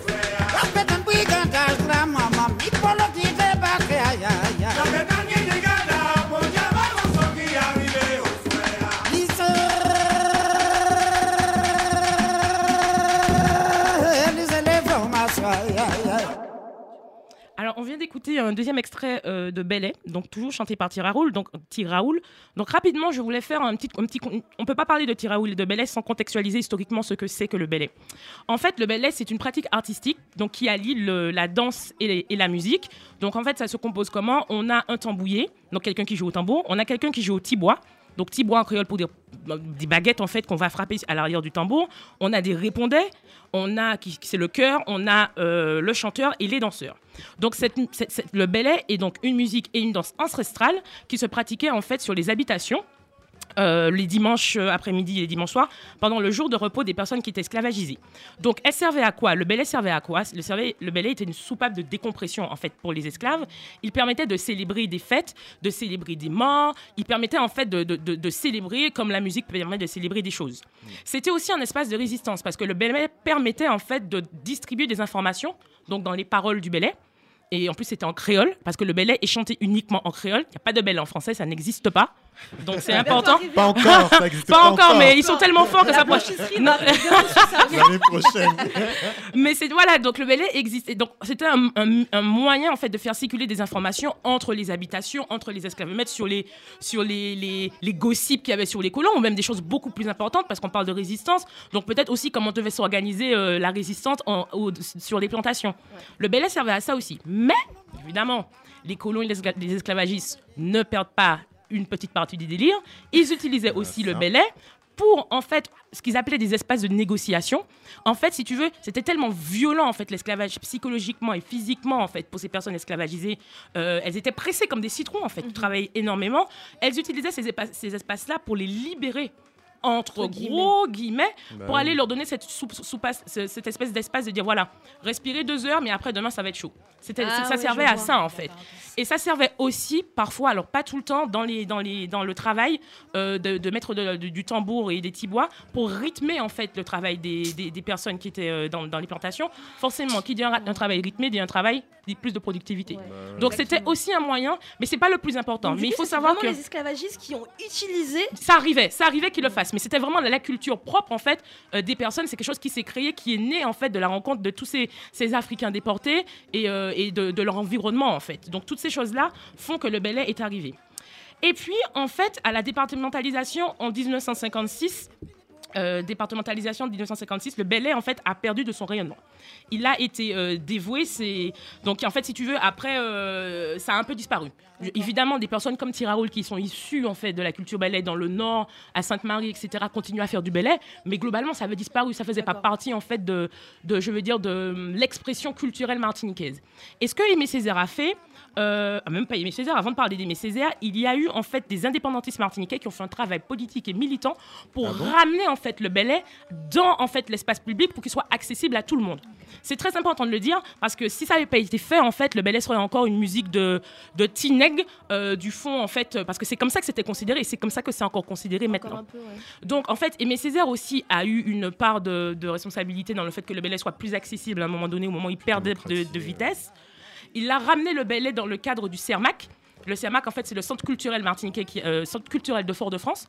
J'en parle notamment dans mon podcast Moonrock, donc je vous invite à l'écouter parce que justement, j'explique ce que Aimé César a fait pour la culture martiniquaise. Et il a aussi euh, créé un pit. Un pit, c'est un espace, en fait, où il y a des combats de coqs. Et dans ces pits-là, en fait, il y a un pit à Fort-de-France, à Dillon, où on organise aussi des, des- des- on organisait en fait des soirées bellets. Et Aimé Césaire a eu en fait ces actions-là de mettre en place des éléments comme ça pour pouvoir ramener le belay et le rendre accessible. Donc c'est super important. Alors aujourd'hui, le belay, c'est quoi? Le belay se danse en soirée belay, dans, dans des cadres. C'est-à-dire que si je vous invite dans une soirée demain en Martinique, euh, il y n'y aura pas de belay en fait. Il n'y aura pas de belay, il n'y aura pas de. hum, Il n'y aura pas de belay. Le belay se fait vraiment dans un cadre, dans le cadre de soirée belay, etc., etc. Et évidemment, il n'est pas dansé par tous les groupes sociaux. On est bien d'accord. Euh, les béquets et les mulâtres ne dansent pas de belay. D'accord? Ah, mais non les béquets les Ah ne dansent pas de. Ah non, mais c'est intéressant. C'est une musique de nègre. hein. C'est une musique de nègre, c'est populaire en fait. Donc c'est une tu musique nègre, c'est populaire. Donc il y a pas, Wow. euh, c'est une, une musique qui est pratiquée en fait par une partie de la population. Et, euh, et en gros, il y a même des afro-descendants, des, des noirs martiniquais qui ne se retrouvent pas dans le belay, qui n'ont pas envie que cette musique-là les représente. Pourquoi? Ils trouvent ça Parce que c'est trop nègre, c'est trop africain, c'est trop, c'est trop, trop la Ah période ouais, de l'esclavage. complexe, C'est- quoi, c'est- compliqué en fait aussi. C'est compliqué quand t'es pas en accord avec ton histoire, quand tu comprends pas d'où tu viens, de te dire bon ben ouais, ben, je vais aller danser du belay, machin, etc. Un tambour, voilà, ça parle créole, mais c'est quoi qui sont ces gens, La etc., rythmique, etc. etc. La rythmique, etc. Donc voilà, j'ai parlé de Tiraoul, c'était important parce que je pense que que le belay mérite euh, qu'on en parle. C'est une culture qui, est, qui, qui fonctionne en Martinique. Il y a des gens qui dansent du belay, mais il faut savoir qu'elle est encore sous domination, elle est encore en danger. On n'est pas dans un système où le belay, c'est un truc classique. euh, non. On n'est pas encore dans une culture qui est complètement assumée par tout le monde. Donc euh, voilà, je pensais qu'il était important de parler du belay. Je vais faire vite parce que j'ai dit que Oui. j'allais parler de deux artistes. Le deuxième artiste il n'est pas aussi grand que Tiraoul. Pourquoi? Parce que malheureusement, il est parti à l'âge de 19 ans. Je vais parler de Tiblika. On n'est pas du tout, du tout dans le même style musical. Tiblika, c'est un chanteur de dancehall en Martinique. Il avait 19 ans. Alors, il est, je pense qu'il n'est pas du tout connu. Enfin, j'espère qu'il est connu en France, mais il est très, très, très connu euh, chez nous en Martinique. On va juste écouter un passage de Tiblika. Euh, Martin, si tu veux bien. C'est pas chaud. Tic tic tac tic tic tac tic. Paye sa musique tic. Unity dom show. Shani fanatique tic. On a la tactique tic. Dancehall music tic. J'ai les notes tic? Y'a son. Moun ka.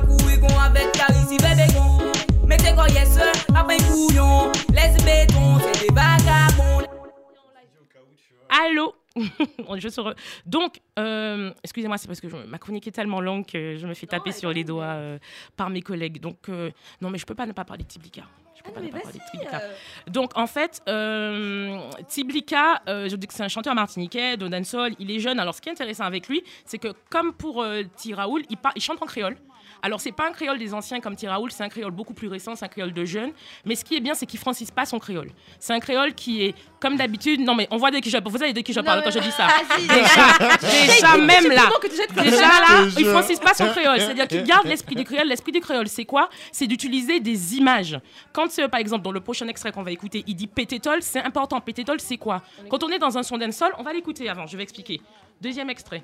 Dancehall ka fe fom vin fol, bas ka pete tol. Vini dans se panis a fe sou kwez epol Jere fom ta la me fok pa pon imol Ak te boule me i ka bre alkol Bas ka pete tol, vi ka pete tol. Fe son mada son eme skopol Pani goume, pani pete tol. Vi ka reprezent jiska la kopol Bas ka pete tol, vi ka pete tol Donc je vous ai fait écouter un deuxième extrait de Pététol. Pourquoi je trouve que c'est important comme, comme, comme son? Alors déjà, l'élitisme euh, de la musique martiniquais, les grands DJ martiniquais disent Ah oui, non, mais en fait, c'est des rythmes de notes. Les rythmes de notes, en fait, c'est des rythmes martiniquais, contrairement aux rythmes jamaïcains qui sont beaucoup plus complexes, où en fait, vous avez entendu, le son était, excusez-moi du terme que je vais utiliser, assez pauvre musicalement. Ton, ton, ton, ton. Pourquoi en fait, on appelle ça des rythmes de notes? C'est martiniquais, mais la force de Tibika, en fait, c'est qu'il sublimait le rythme grâce à ses paroles, en fait. Et vraiment, c'était. Wow. En fait, je vous dis ça, mais je pense que les gens qui connaissent la dancehall martiniquaise vont, vont, vont comprendre parce que. Tiblika réveillait en nous des choses. euh, la dancehall, populaire. la danse, c'est populaire. Il Non, lui il était très, il était très, Il était très populaire en Il- Martinique. Il est mort de quoi en fait Je sais pas, je sais pas, je sais pas, je sais pas, je pas, c'est Ça pas. a choqué les gens, tout ça. quand, Ah oui, bah euh, oui, oui, oui, Tiblika, il était un jeune, il était beaucoup aimé, Ouais, il était 19 ans, adorable, il était, euh, il faisait de la bonne musique et puis il sublimait les gens. Donc pour revenir à Pététol, et je vais arrêter ma, ma chronique sur La ça. Pététol, en fait, quand on est dans une soirée dancehall, vous savez, on pull up les sons. Et quand on pull up les sons, qu'est-ce qu'on fait? On tape contre les murs, en fait. On tape contre les murs et on tape contre la tôle. Et en Martinique, souvent, enfin en tout cas à l'époque, les maisons étaient faites de tôle. Donc quand on dit nous péter là, nous péter tôle là, ça veut dire en gros qu'on a fait exploser le son quoi. Et il dit basse qu'a pété tôle. Faut savoir que la musique, la dancehall, qu'est-ce qu'il y a dans la dancehall le plus important? C'est la basse. Parce que le terrain, ils sont collés à la basse. Le wine, c'est la basse. Donc la basse, la la basse, la basse. Donc la basse, elle pète la tôle. Et, euh, et voilà. Donc euh, voilà, big up à à Tiblika, à Tiraoul, qui ont- sont des gens qui étaient importants et j'avais vraiment envie de, de parler d'eux. Et on va terminer avec le dernier extrait. Et puis voilà, c'est terminé. Merci. Merci Célia pour ta chronique. Dame te dit de ça c'est pas chaud. C'est pas chaud du tout ouais. Eh, Check, c'est ça. C'est pas chaud. A fond la caisse. Ridim ta la manje kon fwes ta gada. Kom gano se pou mette kay la gaza. Ak te flex kon way che be yon dada. Son son son bas ka pete gaza. Son son son son son son son. Son son son pou pete les caissons. Waouh, quelle belle chronique Célia. Merci beaucoup de l'avoir partagée avec nous. Merci, Célia. Euh, à présent, on va parler de l'Afrique et on va parler de l'African Dream, donc du rêve africain. Donc, euh, comme vous le savez, l'Afrique a donné naissance à- au plus grand euh, flux migratoire humain et spirituel de l'histoire et demeure de ce fait un continent qui est très mystérieux. Et en fait, l'Afrique représente un idéal humain. pour le rêve africain, en fait, il représente un idéal qui est- qui est, qui est très humain. Euh, et euh, on, sent en fait que ce rêve s'impose de plus en plus à la jeunesse africaine, peut-être en opposition quelque peu à, la génération de leurs parents. Et euh, donc voilà pourquoi j'ai décidé de- de- d'aborder ce sujet. C'est intéressant de parler du rêve africain parce que je trouve qu'il il a en quelque sorte supplanté en fait euh, le, rêve américain après la crise euh, des, subprimes, plus particulièrement aux États-Unis évidemment, mais aussi dans le reste euh, du, monde. Et donc on voit un peu l'Afrique comme ce, ce continent de tous les possibles. Voilà.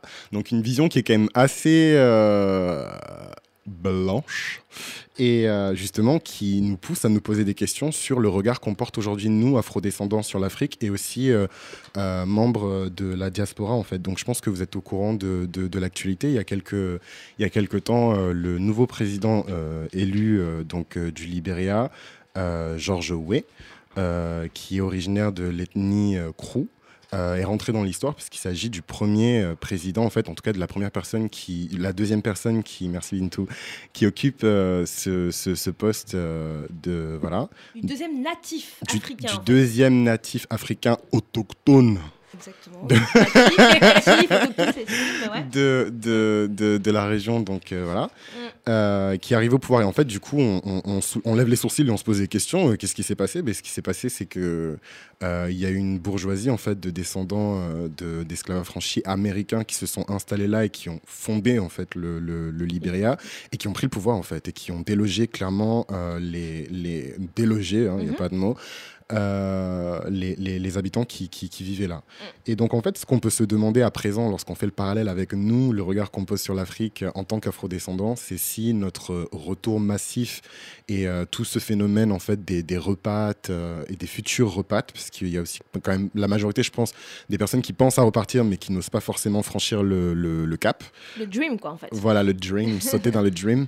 Et en fait, ces personnes-là, ce qu'on peut se demander, c'est si notre retour en Afrique n'aura pas des conséquences, euh, peut-être pas aussi, mais en tout cas, euh, pas loin d'être aussi euh, désastreuses que ce qui s'est passé au, au- au Libéria. Donc déjà, en fait, euh, les filles, j'aurais voulu vous demander qu'est-ce que l'African Dream pour vous? Qu'est-ce que le rêve africain pour vous Votre idéal, en fait, de, de réussite euh, à l'africaine? Je pense que ce serait intéressant de demander, Célia. Moi, je parle de Martinican Dream. Yes Non, en fait, cette question, ce thème-là est assez intéressant parce que moi, moi je ne me visualise pas retourner en Afrique parce que quand on parle de retour, c'est retour là où- d'où on vient. Alors après, moi, il faudrait que je retourne à deux endroits depuis la France. Il faudrait que je retourne en Martinique. Une fois que je suis en Martinique, il faudrait que je retourne en Afrique si je devais suivre mon chemin. Bah mais, ouais. non, mais là, là- là, je- bon, là, c'est ironique. Franchement, retourne en Afrique direct, c'est Ben oui, tu vois.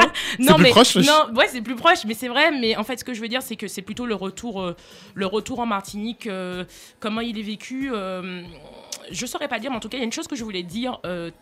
La question du retour, euh, notamment, tu as parlé du Libéria, il y a des questions du retour en Afrique qui sont très importantes, notamment dans les Caraïbes, notamment dans les communautés Rastafari. En fait, pour les Rastas, puisque dans la religion Rasta, il y a la question en fait de se dire qu'il faut retourner en fait dans la motherland, À la terre-mère. à la terre-mère en fait. Donc il faut retourner en Afrique, ça fait partie en fait du pèlerinage et pour en fait sortir de l'oppression et de cette histoire en Et fait se libérer finalement. se libérer finalement. Donc pour répondre à cette question de l'African Dream, je pense j'ai pensé principalement au Rasta, Mhm. mais en tout cas moi ce qui me concerne, euh, ce sera pas un African Dream puisque moi je viens de la Martinique, je suis née là-bas. Il est clair qu'à terme moi je vais retourner chez moi. Il est quand même qu'à terme quand, après avoir vécu 10 ans en France et retourner en Martinique, je ne suis plus la même, je suis pas la même personne. Donc il va falloir une certaine humilité pour que je m'adapte à aux gens qui sont là-bas. Évidemment que si j'ai des choses à, à- à apporter, que je les apporte en toute humilité en fait. Mm. Donc c'est sûr que je vais pas me comporter comme les colons euh, euh, afro-américains quand ils sont arrivés au Libéria et qu'ils ont euh, écrasé tout derrière eux, etc. Mais, mais c'est tout de même intéressant justement que tu parles des Rastafari parce que leur particularité tout de même c'est qu'ils se redirigent vers l'Éthiopie alors qu'ils sont pas du tout originaires Oui, mais ils sont de, de- et de- la- de base ouais, d'Éthiopie. Et ouais. justement ça m'amène à, à- à- à aborder en fait un, un sujet à propos de, des repas et de ces personnes-là qui retournent en Afrique, c'est qu'ils ne retournent pas forcément en fait dans leur pays d'origine. Et du coup... euh, euh, ça me ramène à ma question initiale. Qu'est-ce que l'African Dream pour vous? Et est-ce qu'il est forcément dans vous, votre pays d'origine, si vous êtes afro-descendante euh, et même si vous ne l'êtes pas d'ailleurs, Gaëlle? Euh, bah écoute, moi je suis à moitié martiniquaise, à moitié congolaise. Mhm. Euh, pour moi, ça a été longtemps un. Enfin, c'est un fantasme, quoi. C'est un- c'est- c'est- c'est- J'ai grandi ici en France. Euh, et je pense qu'en réaction à...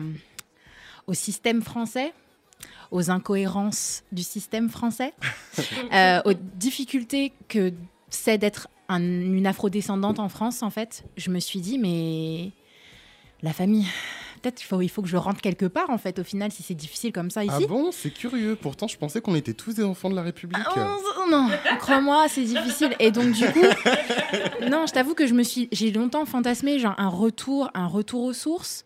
Euh, j'ai passé énormément de temps en Martinique. L'Afrique c'est différent et, je- et parce que la situation politique en plus au Congo, Ouais, euh, Brazzaville est particulière. Là, techniquement, je me suis dit que déjà remettre un pied en Afrique serait important. Euh, D'autres valeurs.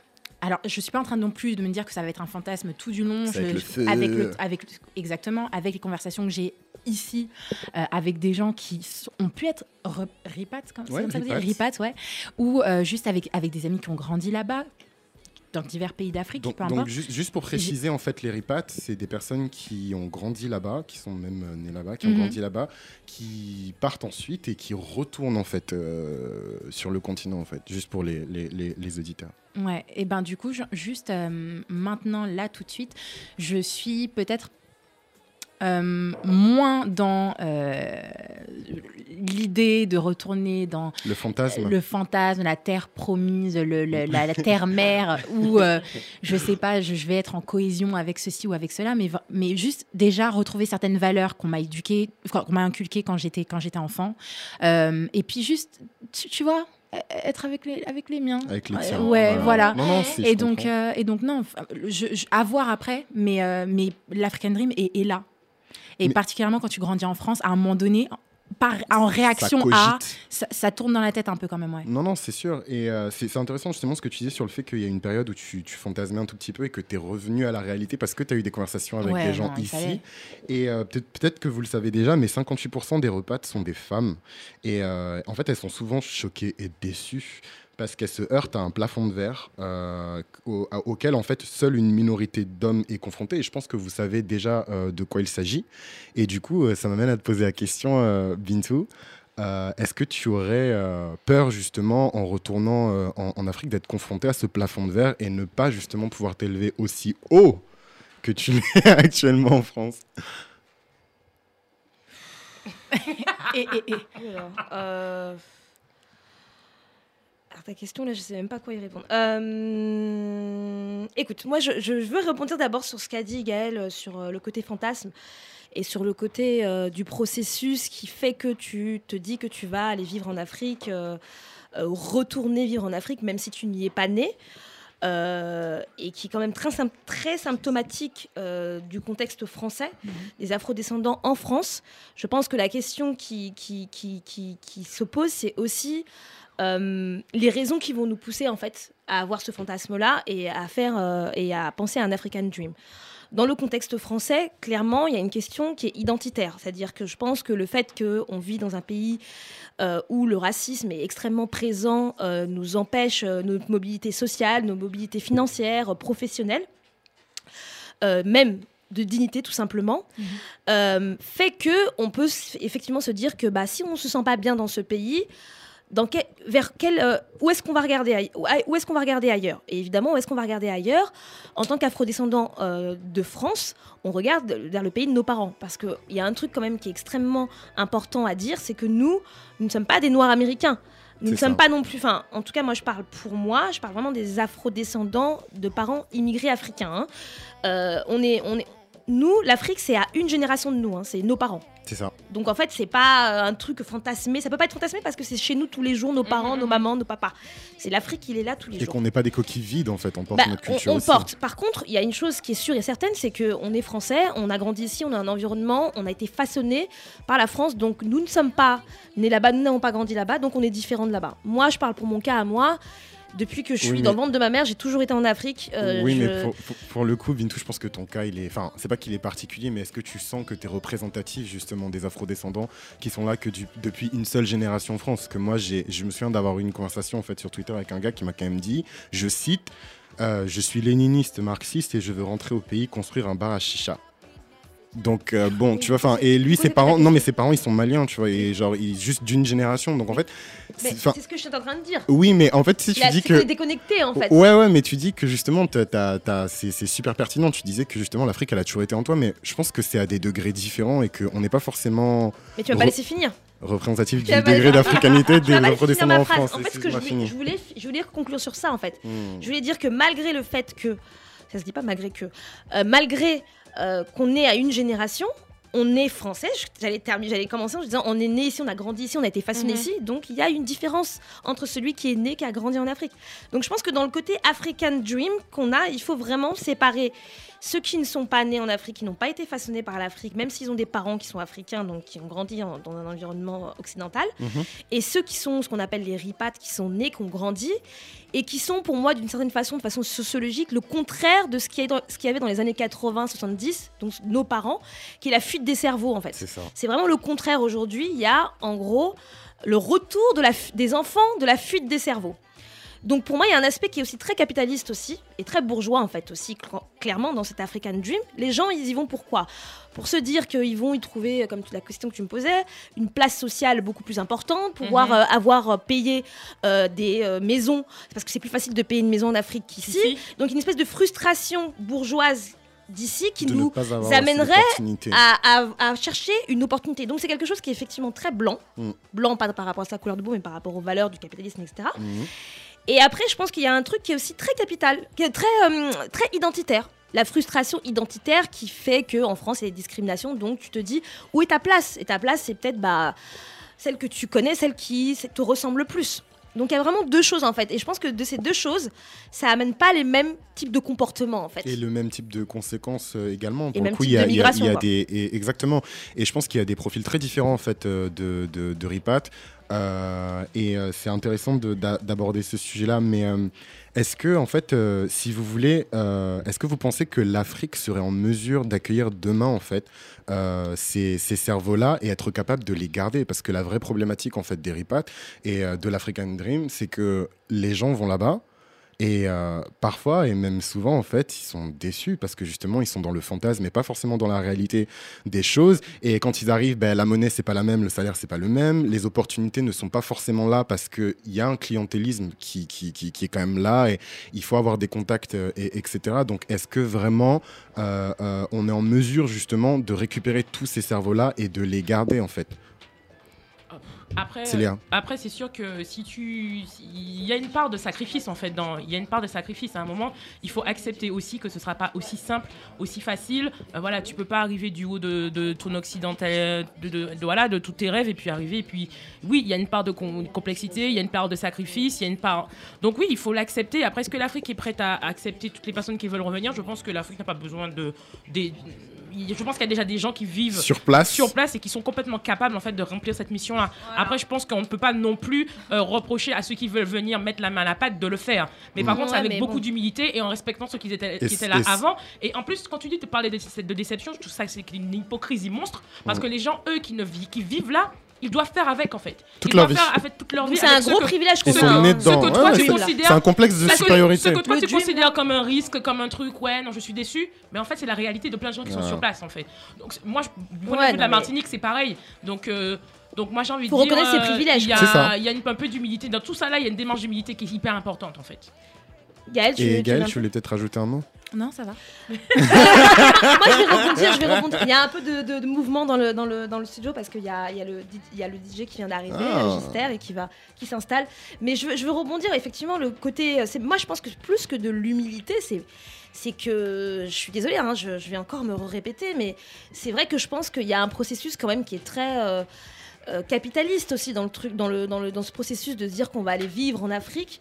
Et c'est là où du coup euh, c'est un truc très privilégié. Il faut quand même pas oublier que ce dont on a ce que nous on hein. appelle African Dream, n'oublions pas qu'il y a des milliers d'Africains qui meurent dans la Méditerranée chaque année. Donc nous on rêve d'aller en Afrique, mais il y a des milliers de gens en Afrique qui, Qui sont nés, meurent ont pour s'en Afrique, qui échapper. meurent pour s'en échapper. C'est parce que nous on a un privilège ici aussi.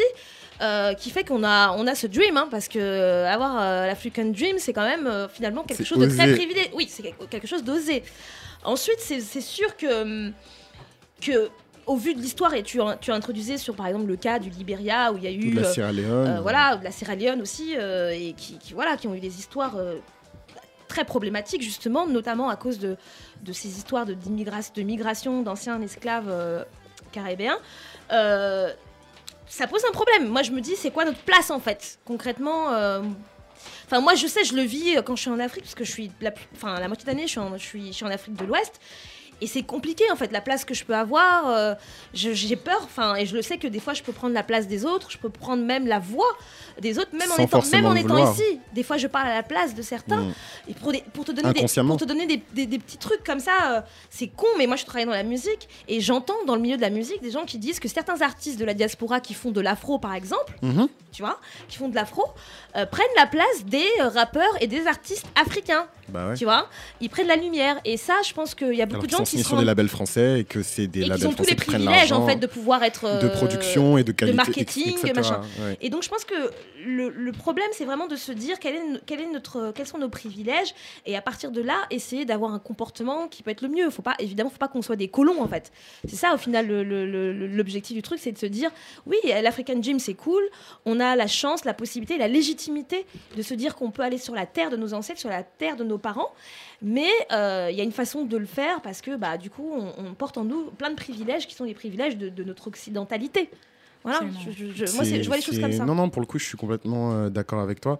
Euh, moi, je pense que l'Afrique et euh, sa diaspora ne sont pas dissociables, en fait, et qu'ils Mmh. marchent main dans la main.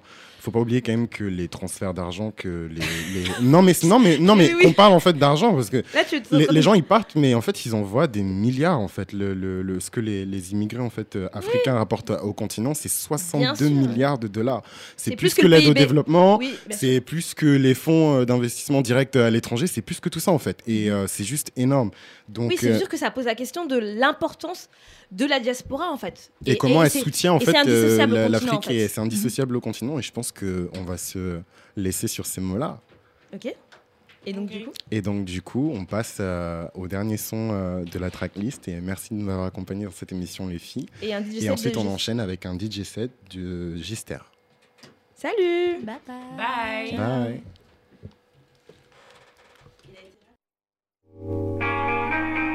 Música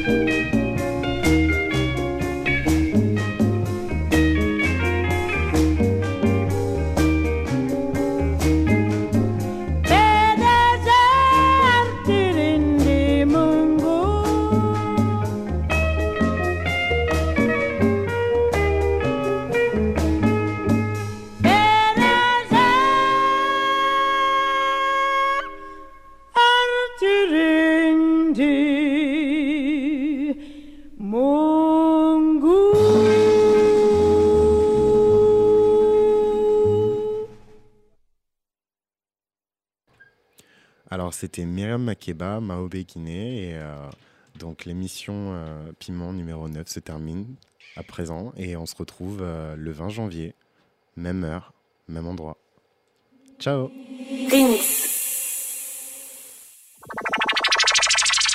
Ce n'est pas n'importe qui, c'est Gigi.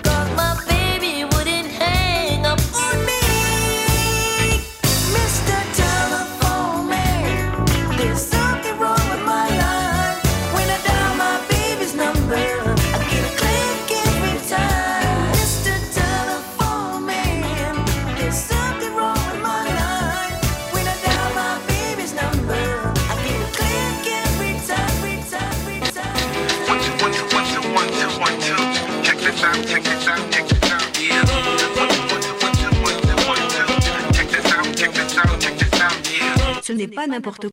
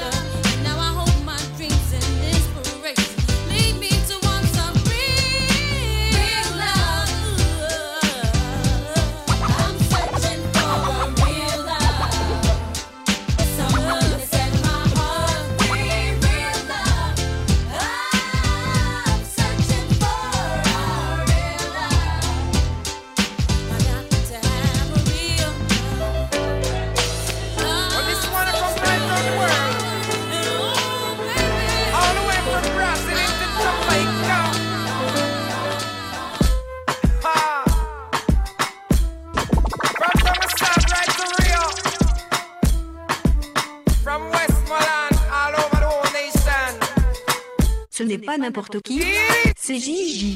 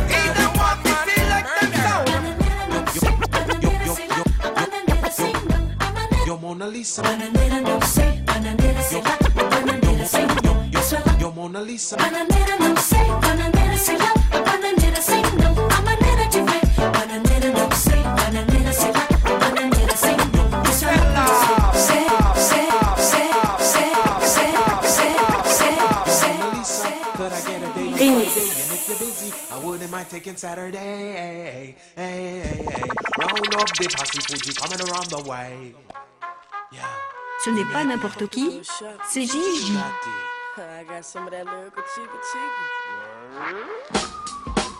A cheaper cheaper y'all, well I'm a Libra y'all.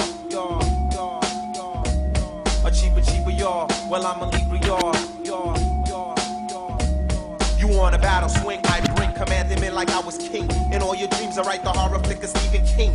Cling the faults on those in favor, say ah. I got tired of the fat lady, so I sing to my own opera. Balang, balang, balang to the man in Rakas Island. If you live by the sword, you will be die by the gun.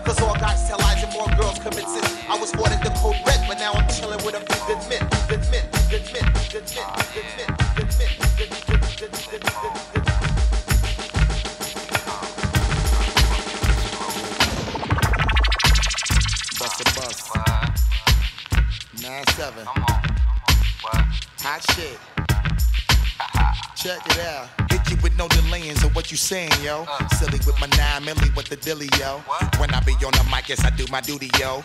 While up in the club like we while in the studio. You don't wanna violate, nigga, really and truly, yo. My main thug, nigga named Julio, he moody, yo. Type of nigga that'll slap you with the tulio. Bitch, nigga scared to death, act fruity, yo. Fuck that, look at shorty, she a little cutie, yo. The way she shake it make me wanna get all in my booty, yo. Top mistress hit the banging bitches and videos. While up with my freak like we up in the freak show.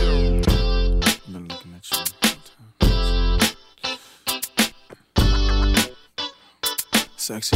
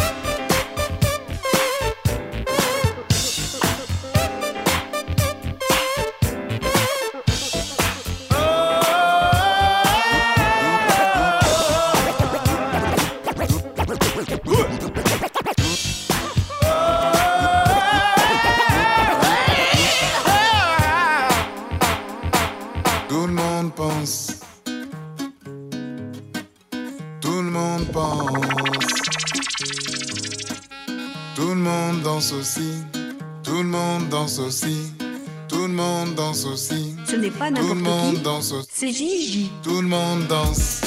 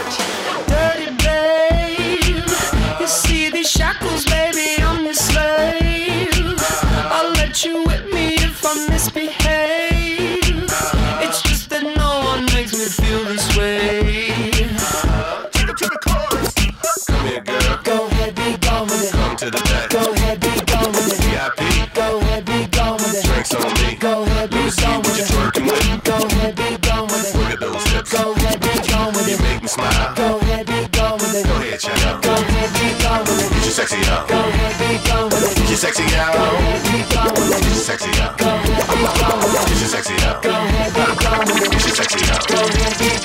Get your sexy out. Get your sexy out. I'm bringing sexy back.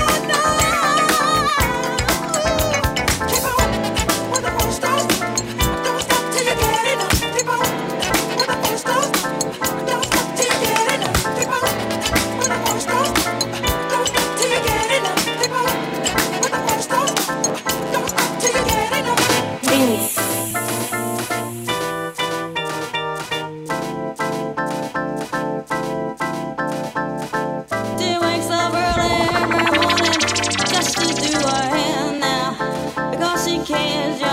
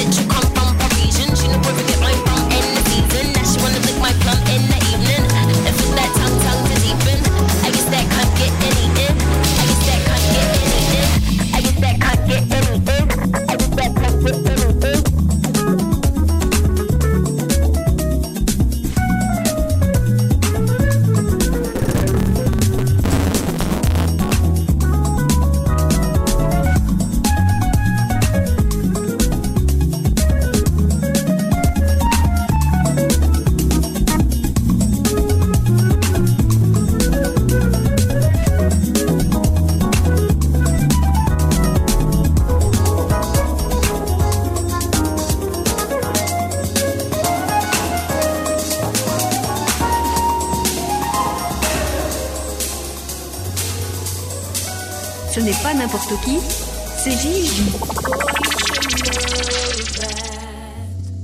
I've got you on my mind, your secret admirer. I've been watching.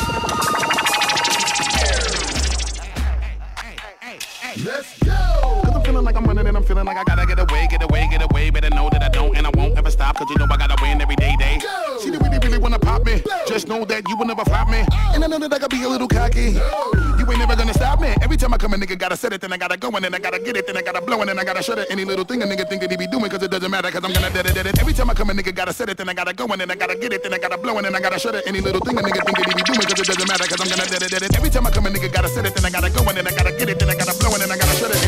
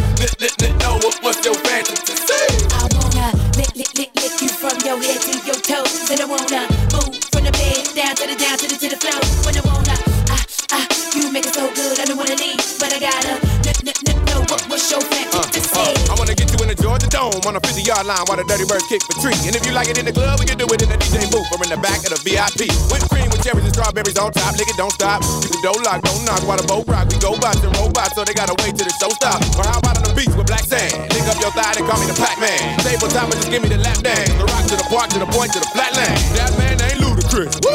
In the public bathroom or in the back of the classroom. However you want it. Double up and go tap that ass. Soon see I cast them and I pass them. Get a tight grip and I grasp them. I flash them and I'll last them. And if it ain't good, then I trash them. While you stash them, I let them free and they tell me what's they fantasy. Like up on the roof, roof. Tell your boyfriend not to be mad at me. I wanna lick, lick, lick, lick you from your head to your toes. And I wanna move from the bed down.